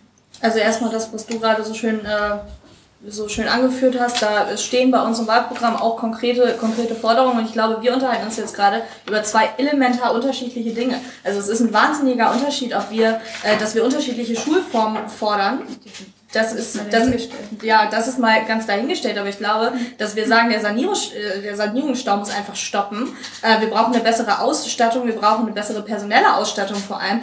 Das sehen wir ja alle gleich. So, ne? Also. Aber es ist da, glaube ich, die Frage, wo, wo kommt das hin? Und ich glaube, dass da zuletzt halt ähm, auch auf äh, Betreiben der Grünen hin im, im rot-grünen Senat die Linie auch war, sozusagen die besten Schulen in die äh, sozioökonomischen, ähm, in die Stadtteile mit sozioökonomischen größten Herausforderungen. Ich glaube, dass das eine, eine sinnvolle äh, Maßgabe ist. Ich glaube, wie du sagst, dass man das noch ausweiten kann. Es gibt Entlastungsstunden für Lehrkräfte in, in solchen Stadtteilen, damit die mehr Elternarbeit machen kann. Aber natürlich, wie du sagst, eine Doppelbesetzung, damit kann man besser arbeiten, wenn Lehrkräfte teamfähig sind. Aber das äh, lernen die. ähm, deswegen, also ich glaube, das ist genau die richtige Richtung, aber man muss da tatsächlich sagen, gezielt, weil wir haben nun mal in Bremen nicht ein großes Füllhorn an Geld, um es über alle auszuschütten. Ich würde äh, beim Thema Armut jetzt den Schritt zurück machen von der Bildung weg und allgemein auf den Aspekt Armut gucken wollen. Zum Abschluss, bevor wir dann äh, ans Publikum öffnen. Sie dürfen sich alle schon mal Fragen überlegen. Ähm, ich habe ein Politiker-Speed-Dating mitbekommen, ich glaube vor zwei Wochen, da ist eine Schülerin zu jedem Politiker hingegangen und hat gesagt, warum ist Gröpeling eigentlich so arm und warum tun sie da nichts gegen? Und diese Frage würde ich gerne mal in die Runde stellen. Ähm, ja, gewisse Stadtteile sind arm, das müssen Sie jetzt nicht beantworten. Ähm, aber was kann man eigentlich da, dagegen tun, gegen, diese, gegen den sozialen Unterschied, der in der Stadt ja doch durchaus da ist? Also es gibt ja durchaus dieses, wie auch immer man, äh, du hast ja eben auch ein bisschen mit dem Begriff gehadert, ich weiß nicht, ob man es jetzt benachteiligte, arme Stadtteile, wie auch immer man es nennt, aber es gibt Stadtteile, denen geht es nicht so gut im Gegensatz zu Stadtteilen, denen es gut geht. Wie können die Parteien oder was kann die Politik da tun? Also ich glaube, ähm, es gibt ja zwei Seiten von Armut. Also Bremen ist ähm, einerseits die Stadt mit der größten Kinderarmut in Deutschland, ähm, andererseits aber auch die Stadt mit der größten Millionärsdichte. Und ähm, die Antwort darauf muss eigentlich sein, konsequent umverteilen. Also ähm, das ist leider etwas, was ähm, bundesebenenmäßig, also durch eine Vermögensteuer ähm, gemacht werden könnte, ähm, durch überhaupt eine höhere Besteuerung, durch ähm, ein auskömmliches Sozialsystem, das äh, weg von Hartz IV geht und ähm, tatsächlich Menschen auffängt. Ähm, und dadurch, dass Unternehmen einfach auch bessere Löhne bezahlen, weil Löhne dieses Sozialsystem am Ende finanzieren. In Bremen kann man dafür sorgen, dass sich Stadtteile mehr vermischen, indem man da mit dem Wohnungsbau ähm, ein bisschen rangeht. Man kann dafür sorgen, dass ähm, Stadtteile, in denen Menschen mit wenig Geld leben, dafür als Stadtteil mehr Geld kriegen, also ähm, dass da mehr Geld hinfließt. Ähm, man kann dafür sorgen, dass man ähm, dass man armutsspezifische, also man, man sieht ja auch, dass Menschen in armen äh, Stadtteilen oder überhaupt arme Menschen früher sterben. Dass man auch sowas entgegenwirkt, indem man ähm, Aufklärung leistet, indem man, ähm, indem man Medizin anders bezahlt, indem man sprechende Medizin bezahlt. Also das Beratungsgespräch beim Arzt wird im Vergütungssatz nicht bezahlt, indem man da was ändert. Das ist leider auch eine Bundessache. Ähm, also ich glaube, da gibt es super viele Ansatzpunkte, die man machen muss und ähm, in Bremen kann man viel auf Vermischung setzen und auch darauf, dass man Ungleiches ungleich behandelt. Was wäre denn deine Antwort darauf? Ähm, ehrlich gesagt habe ich da nicht so eine vorgefertigte Antwort darauf. Ich sehe das Problem und ähm, ich äh, empfinde das auch selbst als Problem, aber jetzt zu sagen, naja, durch Mischung und Umverteilung sind da die richtigen Ansätze, das wage ich so ein bisschen zu bezweifeln, weil ich, ähm, es ist ja nicht so, dass vom Senat das Geld äh, komplett nach Schwachhausen läuft und Gröpeling völlig außen vor läuft, also äh, völlig außen vor ist. Also so, so funktioniert das ja nicht, sondern ähm, es ist schon irgendwie alles auf dem Schirm und ähm, wird im Gesamtbild betrachtet und dementsprechend ähm, muss man wahrscheinlich verstärkt auf diese Punkte gucken und sich überlegen, was kann ich da vielleicht für ein Konzept ausarbeiten. Das geht über den Wohnungsbau, ja, aber sicherlich nicht nur. Also wenn man erstmal so eine vorgefertigte ähm, Urbanität da vorfindet, ist es, glaube ich, relativ schwer, da, das wieder aufzubrechen. Und ähm, da müssen wir uns keine Frage irgendwelche Ansätze überlegen. Ähm, die haben wir sicherlich auch. Ich persönlich kenne sie jetzt äh, nicht im Konkreten. Ähm, wie gesagt, das Problem ja, aber ähm, Lösungen schwierig und wahrscheinlich auch von langer Dauer. Du hattest keine? Ich glaube, Anna zuerst. Ihr dürft euch aussuchen, was kommt. Also ich glaube, dass äh, du meinst eben, das Geld geht ja nicht nur nach Schwachhausen, sondern überall hin. Natürlich nicht, geht nicht das ganze Geld nach Schwachhausen, aber wenn man sich anguckt, dass die Kitas in Hornlehe ähm, haben 53 Prozent der unter dreijährigen Kinder ähm, Zugang zum Kita-Platz, während das in Gröpeling 19 Prozent sind. Das ist, finde ich, schon eine ziemlich deutliche Zahl so die auch zeigt so, wenn vielleicht gerade in Gröbling ähm, ein paar mehr alleinerziehende Mütter ähm, wohnen, die keinen Job haben, dann werden die auch keinen Job finden, weil sie totale Schwierigkeiten haben, ihr Kind irgendwo in eine Kita zu bringen. Und ich, das ist schon eine Verteilungsfrage und eine Verteilungsfrage, die in den letzten Jahren einfach total schlecht gelöst wurde. Also ähm, das ist schon so, dass in Teilen das Geld nicht dahin gegangen ist, wo es gebraucht wird. Und ich glaube, da muss man ähm, sehr, sehr deutlich werden und es dann sehr, sehr deutlich ändern. Und du hast gesagt, Ungleichheit äh, mit Ungleichheit bekämpfen. Und ich glaube, das ist genau der Ansatz, den wir brauchen und nicht das Gegenteil davon. Ich glaube, ähm, was Mietenpolitik zum Beispiel angeht, kann man auch total viel machen. Also, das hattest du auch gesagt. Ähm, es kann nicht sein, dass es Stadtteile gibt, die äh, für bestimmte Menschen komplett unerschwinglich sind. Also das ist gerade das Problem für soziale Durchmischung. Und ich ähm, glaube, dass da die Stadt eigentlich sehr viel machen kann. Die Stadt hat jahrelang Flächen ausverkauft äh, und ähm, nicht dafür gesorgt, dass sie selbst irgendwo bauen kann. Es gab in den 90er Jahren ähm, an die 90.000 Sozialwohnungen, heute sind es 8.300. Das ist ein krasser Unterschied und es ist nicht so, dass es einen geringeren Bedarf gibt. Und das liegt an der Sparpolitik, die jahrelang in diesem, in diesem Bundesland betrieben wurde. Und da ähm, kommen wir nicht so gut raus. Also klar gibt es jetzt ein bisschen mehr Geld zu verteilen, aber mit der schuldenbremse wurde was festgeschrieben, was erstmal ähm, nicht so leicht zu umgehen ist, aber wir müssen trotzdem zum Beispiel durch äh, eine Wohnungsbau, nee, durch eine Schulbaugesellschaft, solche Sachen kann man machen, oder auch durch andere Bereiche, wo es öffentlich-öffentliche Partnerschaften gibt, muss man da ähm, Möglichkeiten finden, trotzdem, trotzdem zu investieren, weil das sonst eine Sparpolitik auf äh, Kosten der Zukunft und auf Kosten der Menschen, die sich das nicht leisten können zu sparen, weil sie nichts mehr haben, was sie einsparen können, ähm, das kann nicht so weitergehen. Ich glaube, dass es ähm, gerade die Durchmischung der Stadtteile, dass es ähm, so eine stark, starke Unterschiede zwischen den Stadtteilen gibt. Auch eine ganz viel eine Frage von Teilhabe ist, von, Sozi von sozialer und kultureller Teilhabe. Das heißt, wir haben natürlich ähm, Instrumente, wenn wir Sachen wie Kulturführung, Verkehrspolitik sozusagen auch daraufhin überprüfen. Und dann müssen wir sagen, sind Randstadtteile deutlich schlechter an den ÖPNV angebunden haben, äh, was äh, Kulturzentren, was, was Freizeitzentren sind, da kann man viel mehr machen, dass diese, was, was Kita-Plätze, was du sagst, was ähm, diese Stadtteile attraktiver macht, dass eben gerade ähm, äh, reichere Menschen nicht äh, nur nach Schwachhausen Findorf Neustadt ziehen, sondern dass die auch in die Randstadtteile ziehen, weil das ähm, weil das attraktive Stadtteile sind. Ich glaube, das sind sozusagen Sachen, wenn wir sozusagen da die, die Stadt in der Fläche attraktiver kriegen, weil es überall interessante Quartiere gibt, dann kommen wir dahin, dass es auch nicht mehr sozusagen einen Markt gibt, der sich auf wenige Stadtteile fokussiert und da unfassbar teuer wird und alle anderen werden an den Rand gedrängt. Ähm, ich kann da, glaube ich, der Diskussion jetzt gerade gar nicht so wahnsinnig viel noch hinzufügen. Also was, was die Durchmischung der Stadtteile oder die, die ähm, ja, die, die Besiedelung der Randstadtteile zum Beispiel angeht, da bin ich gar nicht so weit von euch entfernt. Also ich glaube auch, dass man auf jeden Fall beispielsweise die Nahversorgung, auch die ärztliche Versorgung wahnsinnig ausbauen muss, ähm, damit, damit ja eben gerade Familien, die vielleicht ein bisschen wohlhabender sind, äh, auch wieder bereit sind, in, in die Bezirke zu ziehen, wo, wo ja, die Anbindung jetzt aktuell einfach wirklich nicht besonders gut ist. Ähm, das hängt aber nicht nur damit zusammen, das hängt auch damit zusammen, dass es beispielsweise, wie ja gerade eben schon angesprochen wurde, es für, für diese Menschen da gar keinen Wohnraum gibt, der für sie attraktiv ist.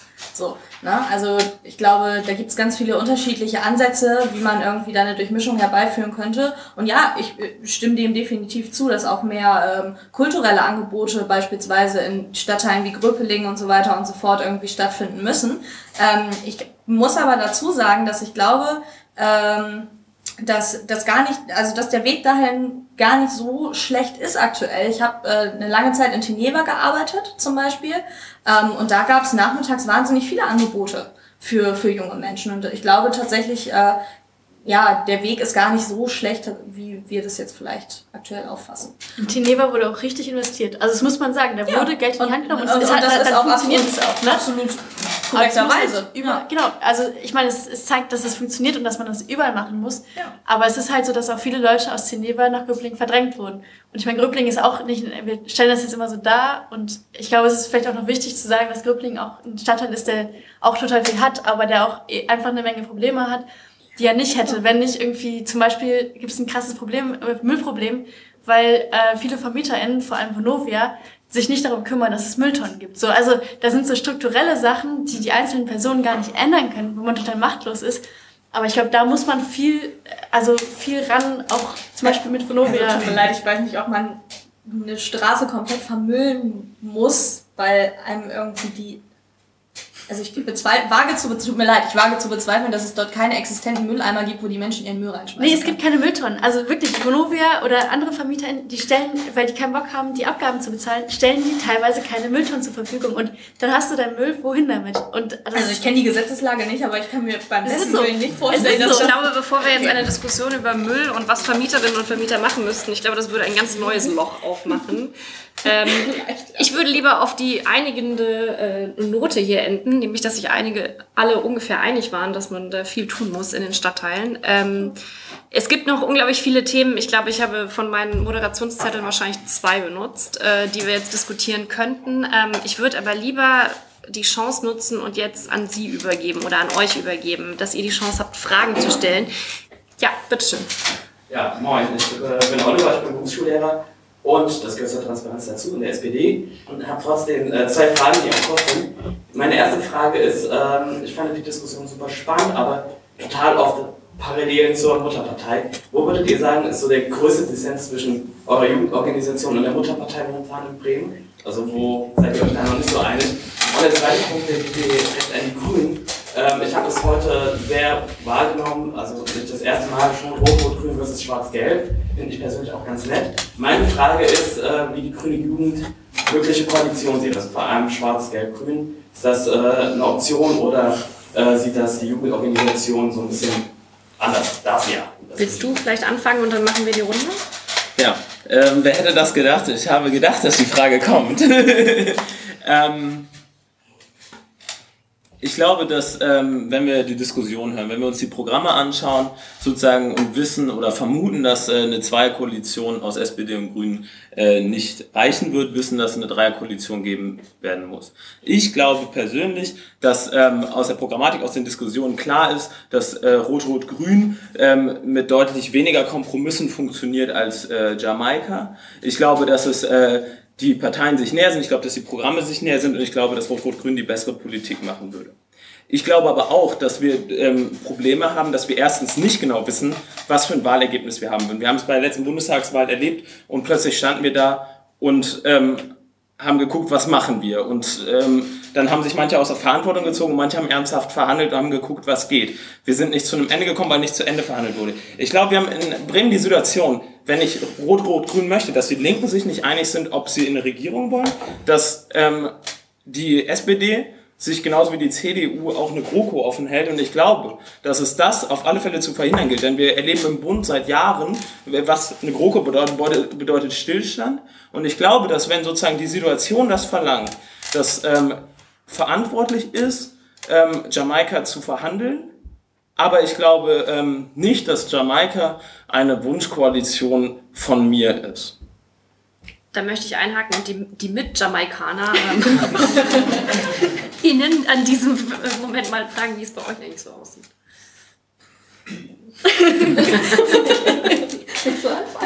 also wenn ich es mir aussuchen könnte, würde ich natürlich eine Zweierkoalition vorziehen. Ähm, mit äh, meiner rechten Partnerin. Das ist aber relativ unwahrscheinlich in Bremen, deshalb äh, eine GroKo möchte ich aus persönlicher Sicht auch nicht so gerne. Dementsprechend läuft es für mich leider auch auf die Karibik hinaus, wobei ich mir Schlimmeres vorstellen könnte. Und ähm, also mit einer, ich könnte mir vorstellen, dass es in Bremen funktioniert, weil ich glaube, die Grünen haben ja auch eine Menge gute Ansätze und das würde, glaube ich, schon neuen Wind bringen. Und für dich? Ähm, ja, also erstmal nehme ich das jetzt nicht persönlich, dass du uns dazu hinten anstellst, ja. Nein. Ähm, also ich, ich glaube, ich muss mich Miriam da anschließen und ich glaube tatsächlich auch, äh, dass es vielleicht für uns alle und auch für für unsere Parteien ähm, und gerade für die für die FDP vielleicht auch gar nicht mal so wahnsinnig schlecht wäre, so eine kleine grüne Einflussnahme von der Seite noch mal zu haben. Natürlich ist es definitiv so. Ähm, ja, aber ne, du weißt, was ich meine.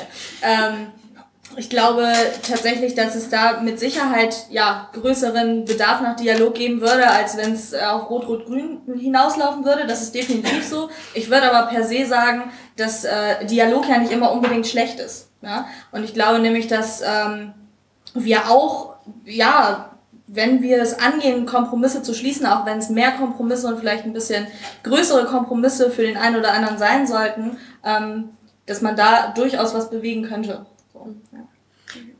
Würdest du gleich mit der Runde anfangen, Dissens mit der Mutterpartei? Ja, ganz gemeine Frage. Ganz gemeine Frage ist das. Ähm, da muss ich tatsächlich auch ein bisschen überlegen. Also ich glaube, es ist relativ normal, dass man zur, zur Mutterpartei äh, immer wieder eine, ja, in bestimmten Punkten eine gewisse Distanz hat. Und dass man vielleicht als Jugendorganisation ähm, äh, mit jungen Menschen ein bisschen anderes Sichtfeld auf bestimmte Themen hat, als das vielleicht Menschen, die einen höheren Altersdurchschnitt haben, irgendwie äh, haben. Ich glaube allerdings, dass das Problem, dass es da große Differenzen gibt, bei uns gar nicht so wahnsinnig präsent ist, weil wir halt eine relativ junge Liste haben. So, und weil wir halt relativ viel junge Einflussnahme auch äh, eben ja, in, in der Partei selber haben. Wir als Julis beispielsweise, ähm, wir sind jetzt verhältnismäßig wirklich relativ groß. Wir sind wirklich gewachsen. Wir sind auf den FDP-Veranstaltungen immer in, in hoher äh, ja, Personenanzahl vertreten und wir nehmen da schon relativ viel Einfluss. Ähm, und setzen da eben ja unsere Meinung, unsere unsere Inhalte durch und deswegen glaube ich, dass es jetzt aktuell, auch wenn das jetzt wahrscheinlich ein bisschen blöd klingt, nichts gibt, wo ich sagen würde, das missfällt mir als Juli jetzt an der Bremer FDP wahnsinnig doll. Und äh, das Personal, also jetzt nicht nur inhaltlich, äh, was einem missfallen könnte, sondern auch von der Darstellung, von der Haltung, die sich Politiker geben, äh, aktive in, äh, ja, in ich sag mal, ich, ich kann, also ich sag mal so, wenn ich wahnsinnig unzufrieden mit irgendwelchen personellen Entscheidungen äh, wäre, die die, die die FDP Bremen trifft, dann wäre ich, glaube ich, nicht so engagiert dabei, muss ich sagen. Klar, das schließt sich nicht an. Also das ist natürlich irgendwie schon noch die Bedingung, dass man sich damit in gewisser Weise anschließen kann. Ich glaube, wo wir tatsächlich an der JU ein bisschen jetzt vor allen Dingen dann auch nach der Wahl wieder dran arbeiten müssen, ist tatsächlich uns mal wieder so ein bisschen zu separieren. Also wir haben uns ja sehr in dieses Wahlprogramm eingebracht und, und auch wiedergefunden und auch teilweise unsere Positionen stark vertreten und gefaltet, sodass sie dann am Ende auch wenn auch manchmal in abgewandelter Form trotzdem ihre Berücksichtigung gefunden haben. Wo wir uns auf jeden Fall sehr äh, im Dissens befunden haben, ist die Besetzung der Liste. Das muss man ganz klar sagen. Das müssen wir uns vielleicht auch selber so ein bisschen ankreiden, dass wir da vielleicht auch nicht äh, fordernd genug oder nicht präsent genug waren in dem Moment, wo es darum ging. Aber da ist ganz klar ähm, zum Vorschein gekommen, welche Prioritäten die CDU da setzt und dass man da als junge Union durchaus vielleicht jetzt im Nachhinein so ein bisschen ähm, an sich selber arbeiten muss. Bereich. Ähm, ich glaube, die grüne Jugend äh, sorgt dafür, dass äh, die Radikalität den Grünen nicht ganz verloren geht. Ähm, und wir, wir sind da immer wieder auch dafür, ähm, dafür da, dass, ähm, glaube ich, die Grünen sozusagen da keinen Mist machen. Ich glaube, wenn, wenn wir in eine autofreie Stadt kommen, dann steht am Ende eine autofreie Innenstadt im Wahlprogramm. Ähm, ich glaube, was sozusagen uns als Verband von einem Gesamtverband der Grünen, nicht von einzelnen Grünen, sondern vom Gesamtverband durchaus unterscheidet, ist, dass wir uns nicht scheuen, äh, die ähm, Frage nach dem Wirtschaftssystem äh, zu stellen, weil wir ganz klar sagen, sozusagen das Wirtschaftssystem muss sich äh, verändern, wenn wir die Klimakrise stoppen wollen, wenn wir globale Gerechtigkeit, wenn wir Klimagerechtigkeit erreichen wollen. Ähm, da gehen viele in der Partei mit, aber nicht alle und da sind wir als Jugendverband, glaube ich, deutlich geschlossener. Ja, die Users sind ja äh, im letzten Jahr besonders bekannt geworden, nur durch ihren Dissens zur Partei, ähm, also durch die No-GroKo-Kampagne. Wir haben auch äh, dieses Jahr 50 Jahre Juso-Linkswende, wo wir uns davon verabschiedet haben, ähm, einfach nur SPD-Kaderschmiede zu sein und ein eigener Richtungsverband geworden sind und jetzt so das linke Gewissen der SPD. Das ist so ein bisschen nerdiger Juso-Feiertag. Ähm, Genau, äh, wir haben, glaube ich, gerade inhaltlich im Wahlprogramm, würde ich sagen, der größte Dissens ist in der Innen- und Sicherheitspolitik. Ähm, ich glaube auch, dass man mehr PolizistInnen ausbilden muss. Das ist nicht der Dissens, sondern man muss sie dann ähm, gut ausbilden, deeskalativ ausbilden, dazu, dass es zu Straftaten nicht kommt. Äh, wir wollen keine Videoüberwachung, wir wollen keine Bremen-Trojaner, wir wollen, ähm, wir wollen also, dass äh, persönliche Freiheit über, über Sicherheit geht. Und ich will auch nicht, ich habe zwar, also dieses Ich habe nichts zu verbergen ist nicht das, wonach ich leben möchte, sondern ähm, auch wenn ich nichts zu verbergen habe, möchte ich nicht gefilmt werden am Bahnhof. Ähm, und wir haben auch tatsächlich äh, vor ein paar Jahren viel Aufschrei äh, gekriegt, weil wir gefordert haben, dass PolizistInnen auf Demonstrationen und KontaktpolizistInnen keine scharfen Waffen bei sich tragen dürfen, sondern die in ihrem äh, Auto lassen sollen. Ähm, was ich immer noch richtig finde, weil ähm, ich nicht weiß, wofür die benutzt werden sollen dann. Ähm, da äh, gab es einen riesigen Aufschrei, das war wunderschön. Ähm, das hat die Partei jetzt auch so nicht geteilt.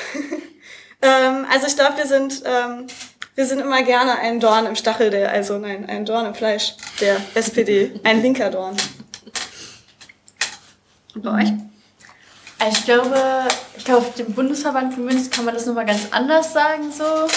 Ich glaube, in Bremen ist, sehe ich nicht die, also so die Gesellschaftsvision, die wir haben und die Partei, die die Partei hat, ist, glaube ich, nicht, an vielen Stellen geht es in die gleiche Richtung. Ich glaube, die Partei hat dann viele sehr deutlich realpolitischere Antworten, ähm, mit denen wir uns vielleicht nicht im Detail beschäftigen und die, wo wir dann eine andere Ansprache haben. Also wenn ich auf dem Podium sage, okay, Klimawandel hat zwei Ebenen, also jetzt so auf Schulpodien habe ich es viel gesagt, Einmal ähm, geht es um konkrete Sachen, die wir hier machen können, und dann geht es um den Kapitalismus. Und das habe ich dann, das betone ich dann sehr.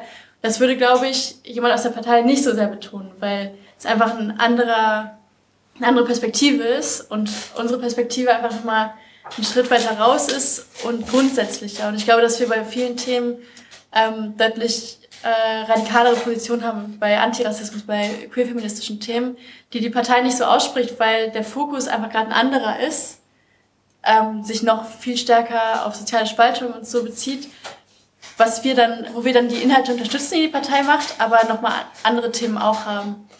Ähm, ich glaube, auf die Bundesebene gesehen, ich meine, es ist ja allen bekannt, dass die Linke mit Sarah Wagenknecht und so weiter intern auch gespalten ist und ich glaube, da ähm, ist Solid schon auch sehr klar positioniert zu vielen Leuten, aber es ist, glaube ich, ein Dissens, der durch die gesamte Partei geht. Ähm, wo wir halt auch sehr auf einer Seite stehen. Die nächste Frage.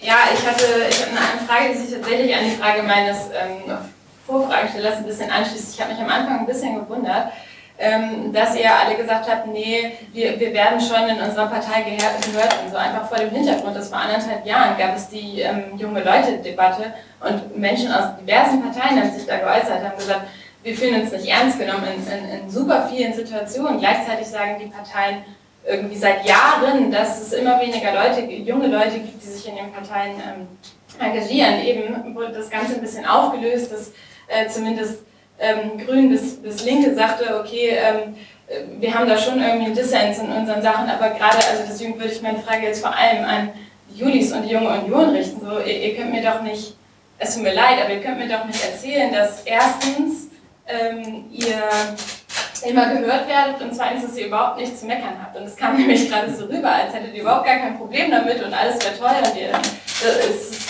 das ist nicht nachvollziehbar, oder? Ich habe doch gerade im Gegenteil betont, dass wir gerade auch jetzt, wenn die Wahl vorüber ist, wirklich auch wieder an uns selbst arbeiten müssen, um, um uns selbst auch wieder in gewissen Weisen selbst eigenständig zu positionieren und dass wir sehr wohl gerade eben bezogen auf die junge Leute-Debatte einen großen Dissens mit der Listenpositionierung haben, mit unserem Ja, mit der Listenpositionierung, aber ihr müsst doch auch andere, ihr habt doch auch sicherlich andere Inhalte zwischendurch. Das ist eben einfach nicht ganz so richtig. Wie gesagt, also unser großes Thema, womit wir uns beschäftigt haben, ist die Digitalisierung gewesen und da eben in ihren unterschiedlichen Ausprägungen, was äh, Uber, Fahrdienste, digitale Stadtamt etc. pp. angeht. Und da finden wir uns im aktuellen Wahlprogramm sehr wohl wieder auch äh, die Forderungen nach ähm, Digitalisierung als äh, Schulfach und so weiter und so fort. Das sind unsere Forderungen und die haben Berücksichtigung gefunden. Dafür haben wir auch gekämpft und die haben Verankerung gefunden. Ja, also ich kann da ja auch noch mal was zu sagen. Also bei uns bei den Julis ist es beispielsweise so, ähm, dass sich vor zwei Jahren die, die Julis einmal sehr, sehr stark hier in Bremen umstrukturiert haben.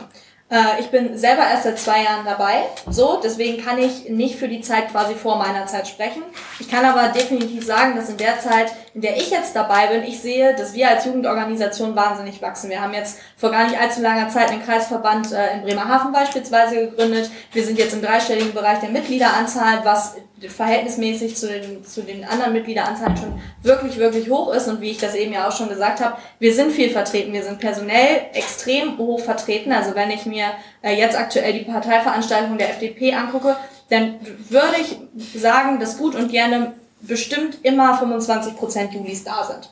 So, die natürlich auch mitentscheiden, die auch die Posten als Delegierte haben, die auch Posten in der Partei haben, die Posten im, im Landesvorstand der Partei haben, ähm, die sich jetzt beispielsweise im Wahlkampf auch sehr, sehr extrem engagieren.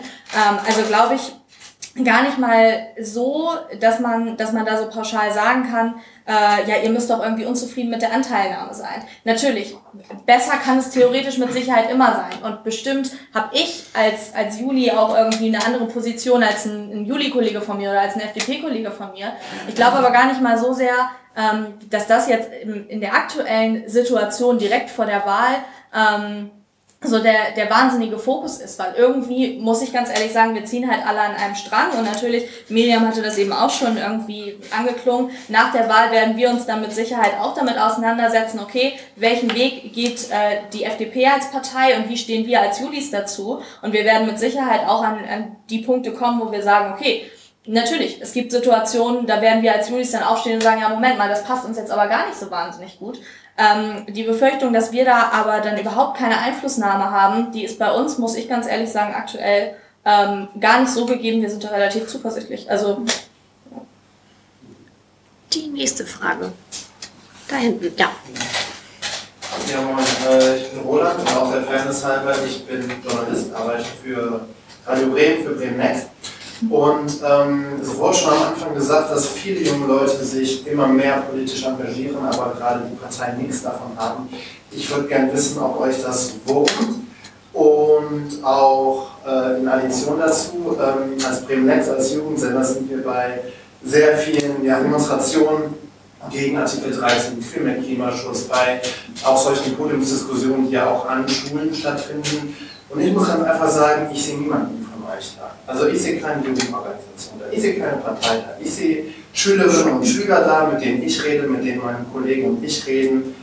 Und Parteien sehe ich irgendwie nicht da. Was macht ihr? Also darf ich da einmal ganz kurz was zu sagen? Ähm, gut, dass wir jetzt als Julis bei Fridays for Future oder als FDP bei Fridays for Future nicht unbedingt rumlaufen, ist, glaube ich, relativ nachvollziehbar. Bei, äh, der, bei der Demo zu Artikel 13 war ich zum Beispiel höchstpersönlich da mit einigen Juli-Kollegen von mir. Da hatten wir so wunderschön pinke T-Shirts an. Da waren wir also kaum zu übersehen in der, in der Masse an Menschen tatsächlich. Ähm, deswegen würde ich gar nicht mal so, also würde ich dir da widersprechen. So, dann, also ich sehe mich auf jeden Fall äh, aktiv auf Demos, ich sehe mich auf jeden Fall aktiv auf Kundgebungen, auf Podiumsdiskussionen. Ähm, Willst du diese Frage zu Parteien und also Parteieintritt versus politisches Engagement, dass es da so eine Diskrepanz im Moment gibt, da noch drauf antworten? Ähm, ja, dann muss ich, brauche ich glaube ich gleich gerade mal ganz kurz ein kleines Heads-up. Damit ist gemeint, dass quasi mehr Leute auf dem Papier politisch aktiv sind, aber nicht äh, aktiv. Oder was meintest du damit? Auf der Straße, aber nicht auf dem Papier. Genau, auf der Straße, auf der aber Straße, halt aber nicht nicht in auf dem Parteien. Papier. Genau. Alles klar, okay. Ähm, kann ich eigentlich nur das gleiche sagen, was ich eben auch schon gesagt habe. Also bei uns geht der Trend gerade in die andere Richtung. Ja. Gerne die Runde weiter. Ja, also wir haben auch jetzt vor der Wahl nochmal ordentlich Zulauf bekommen, was die Mitgliederzahlen angeht, haben auch den ähm, äh, Verband in Bremerhaven neu gegründet, was auch schon seit Urzeiten nicht mehr bestand. Also von daher, wir spüren auch eine Zunahme, natürlich nicht so deutlich wie vielleicht äh, viele andere Parteien, die Fridays for Future ein bisschen ähm, anders gegenüberstehen, aber ähm, es ist schon schön zu beobachten, dass sich äh, da wieder ein bisschen was tut und ähm, ich würde da auch einfach appellieren, dass, dass sich das so fortsetzt, egal jetzt äh, welche Partei da irgendwelche Zuläufe von generieren kann. Aber ich finde es gut, dass es mal wieder ein öffentliches Meinungsbild von jungen Leuten gibt. Ähm, wir sehen das bei der Grünen Jugend schon seit letztem Jahr, schon vorher, als die Proteste im Hambacher Wald waren, als wir die größte Ende-Gelände-Aktion äh, im Rheinland aller Zeiten hatten. Später dann, zwei, drei Monate später, im, äh, als das losging mit Fridays for Future. Also wir haben bundesweit hunderte, ich würde mich weit aus dem Fenster lehnen sagen, so über 1000 Neueintritte bei nur knapp 10.000 Mitgliedern. Also es ist unfassbar, wie wir als grüne Jugend bundesweit gerade wachsen. Ähm, das belastet den Verband natürlich auch sehr, weil die Strukturen natürlich irgendwie dann äh, auch äh, an ihre Grenzen kommen und man viel ändern muss. Ähm, ich glaube, dass es äh, gar kein Problem ist, dass nicht alle Leute sich in Parteien organisieren. Ich glaube, dass wir sozusagen als Parteien Bündnisse schaffen müssen, dass wir als Parteien uns auch als Teil der Bewegung sehen müssen. Und da sind wir als Jugendverband, als Grüne Jugend deutlich besser als die Partei. Ähm, wir, sind auf vielen Demonstrationen, aber natürlich sind wir zahlenmäßig zu den politisch Aktiven in Bremen als Grüne Jugend nicht, ähm, nicht sehr viele, aber wir sind immer wieder dabei, ob das letztes Jahr gegen Freiwild ist äh, und so weiter und so fort. Ähm, deswegen glaube ich, und äh, gerade so Bewegungen wie Fridays for Future stärken uns enorm, weil plötzlich bundesweit in allen politischen Kanälen über das Klima geredet wird. Na, das, das ist natürlich ein Nutzen für uns als grüne Jugend, denn wir reden seit äh, 20 Jahren ständig über das Klima und jetzt reden alle darüber. Also natürlich nützt es das, es stärkt unsere Position enorm in der Gesellschaft, es stärkt unsere Position enorm äh, in der Partei. Wenn wir überlegen, unsere Bundessprecherin war letzten Herbst riesig und hat eine ganze Debatte losgefacht über einen äh, Klimapass, über eine äh, europäische Staatsbürgerinnenschaft für Menschen, die aufgrund der, Klise, ähm, der Klimakrise ähm, flüchten müssen. Also das heißt sozusagen, wir haben als grüne Jugend, ähm, profitieren wir riesig von dieser Bewegung, nicht nur weil wir neue Mitglieder haben, sondern natürlich auch, weil die Stimmung eine ganz andere ist und weil wir Teil dieser Bewegung sind, die wir auch an vielen Stellen mitgestalten. Also ob das sozusagen Fridays for Future ist, wo, wo am Anfang auch Solid und Grüne Jugend sehr stark unterstützt haben, ähm, bis sie auch eigenständig sind. Also da, das ist äh, gar nicht getrennt, sondern wir sind Teil einer gemeinsamen Bewegung, glaube ich, einer weltweiten jungen linken Bewegung ähm, also ich finde, glaube ich, auch, auch Politik auf der Straße super wertvoll und ich ähm, finde es einfach großartig, ähm, wie viel Politik gerade auch von jungen Menschen gerade ausgeht. Und dieser Druck von der Straße wird, ähm, glaube ich, auch in den Parteien ankommen. Also ähm, das wird in den Parteien nicht komplett verpuffen, auch wenn man nicht unbedingt immer anwesend ist.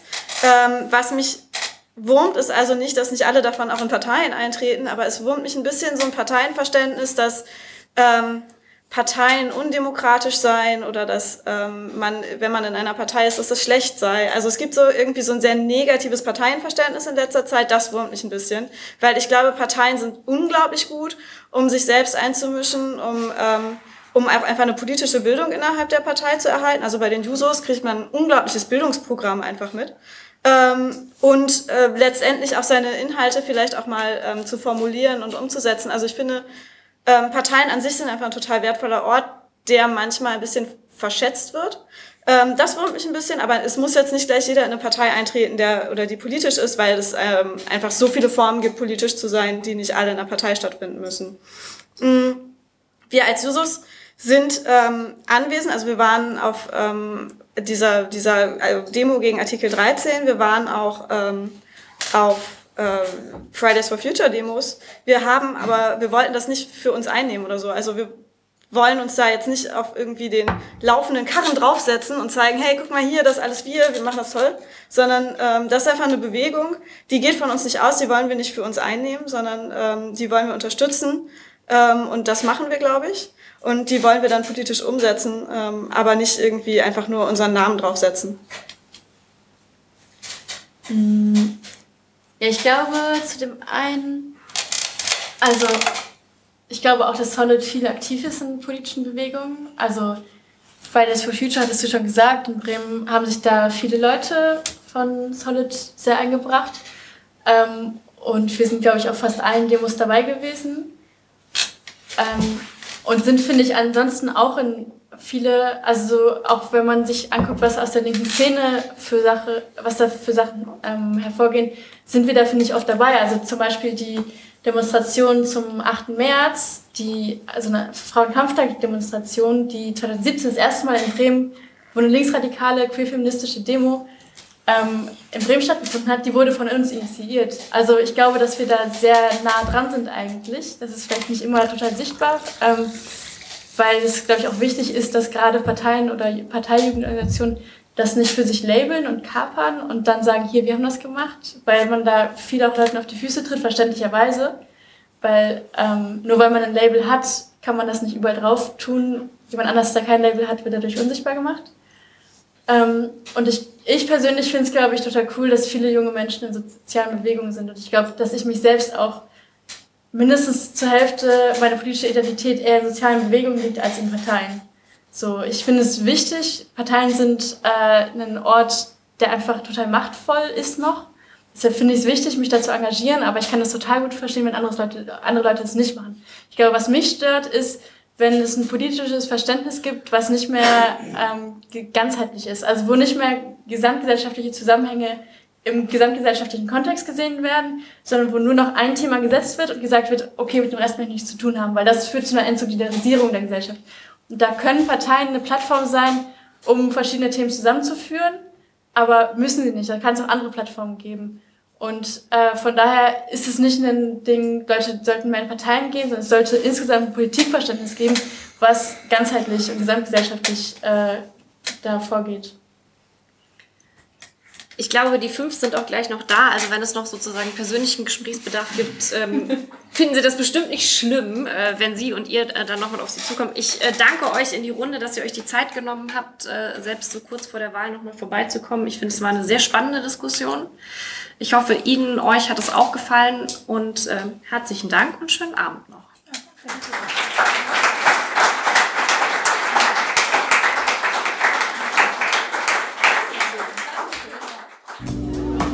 Vielen Dank für Ihre Zeit. Beehren Sie uns bald wieder.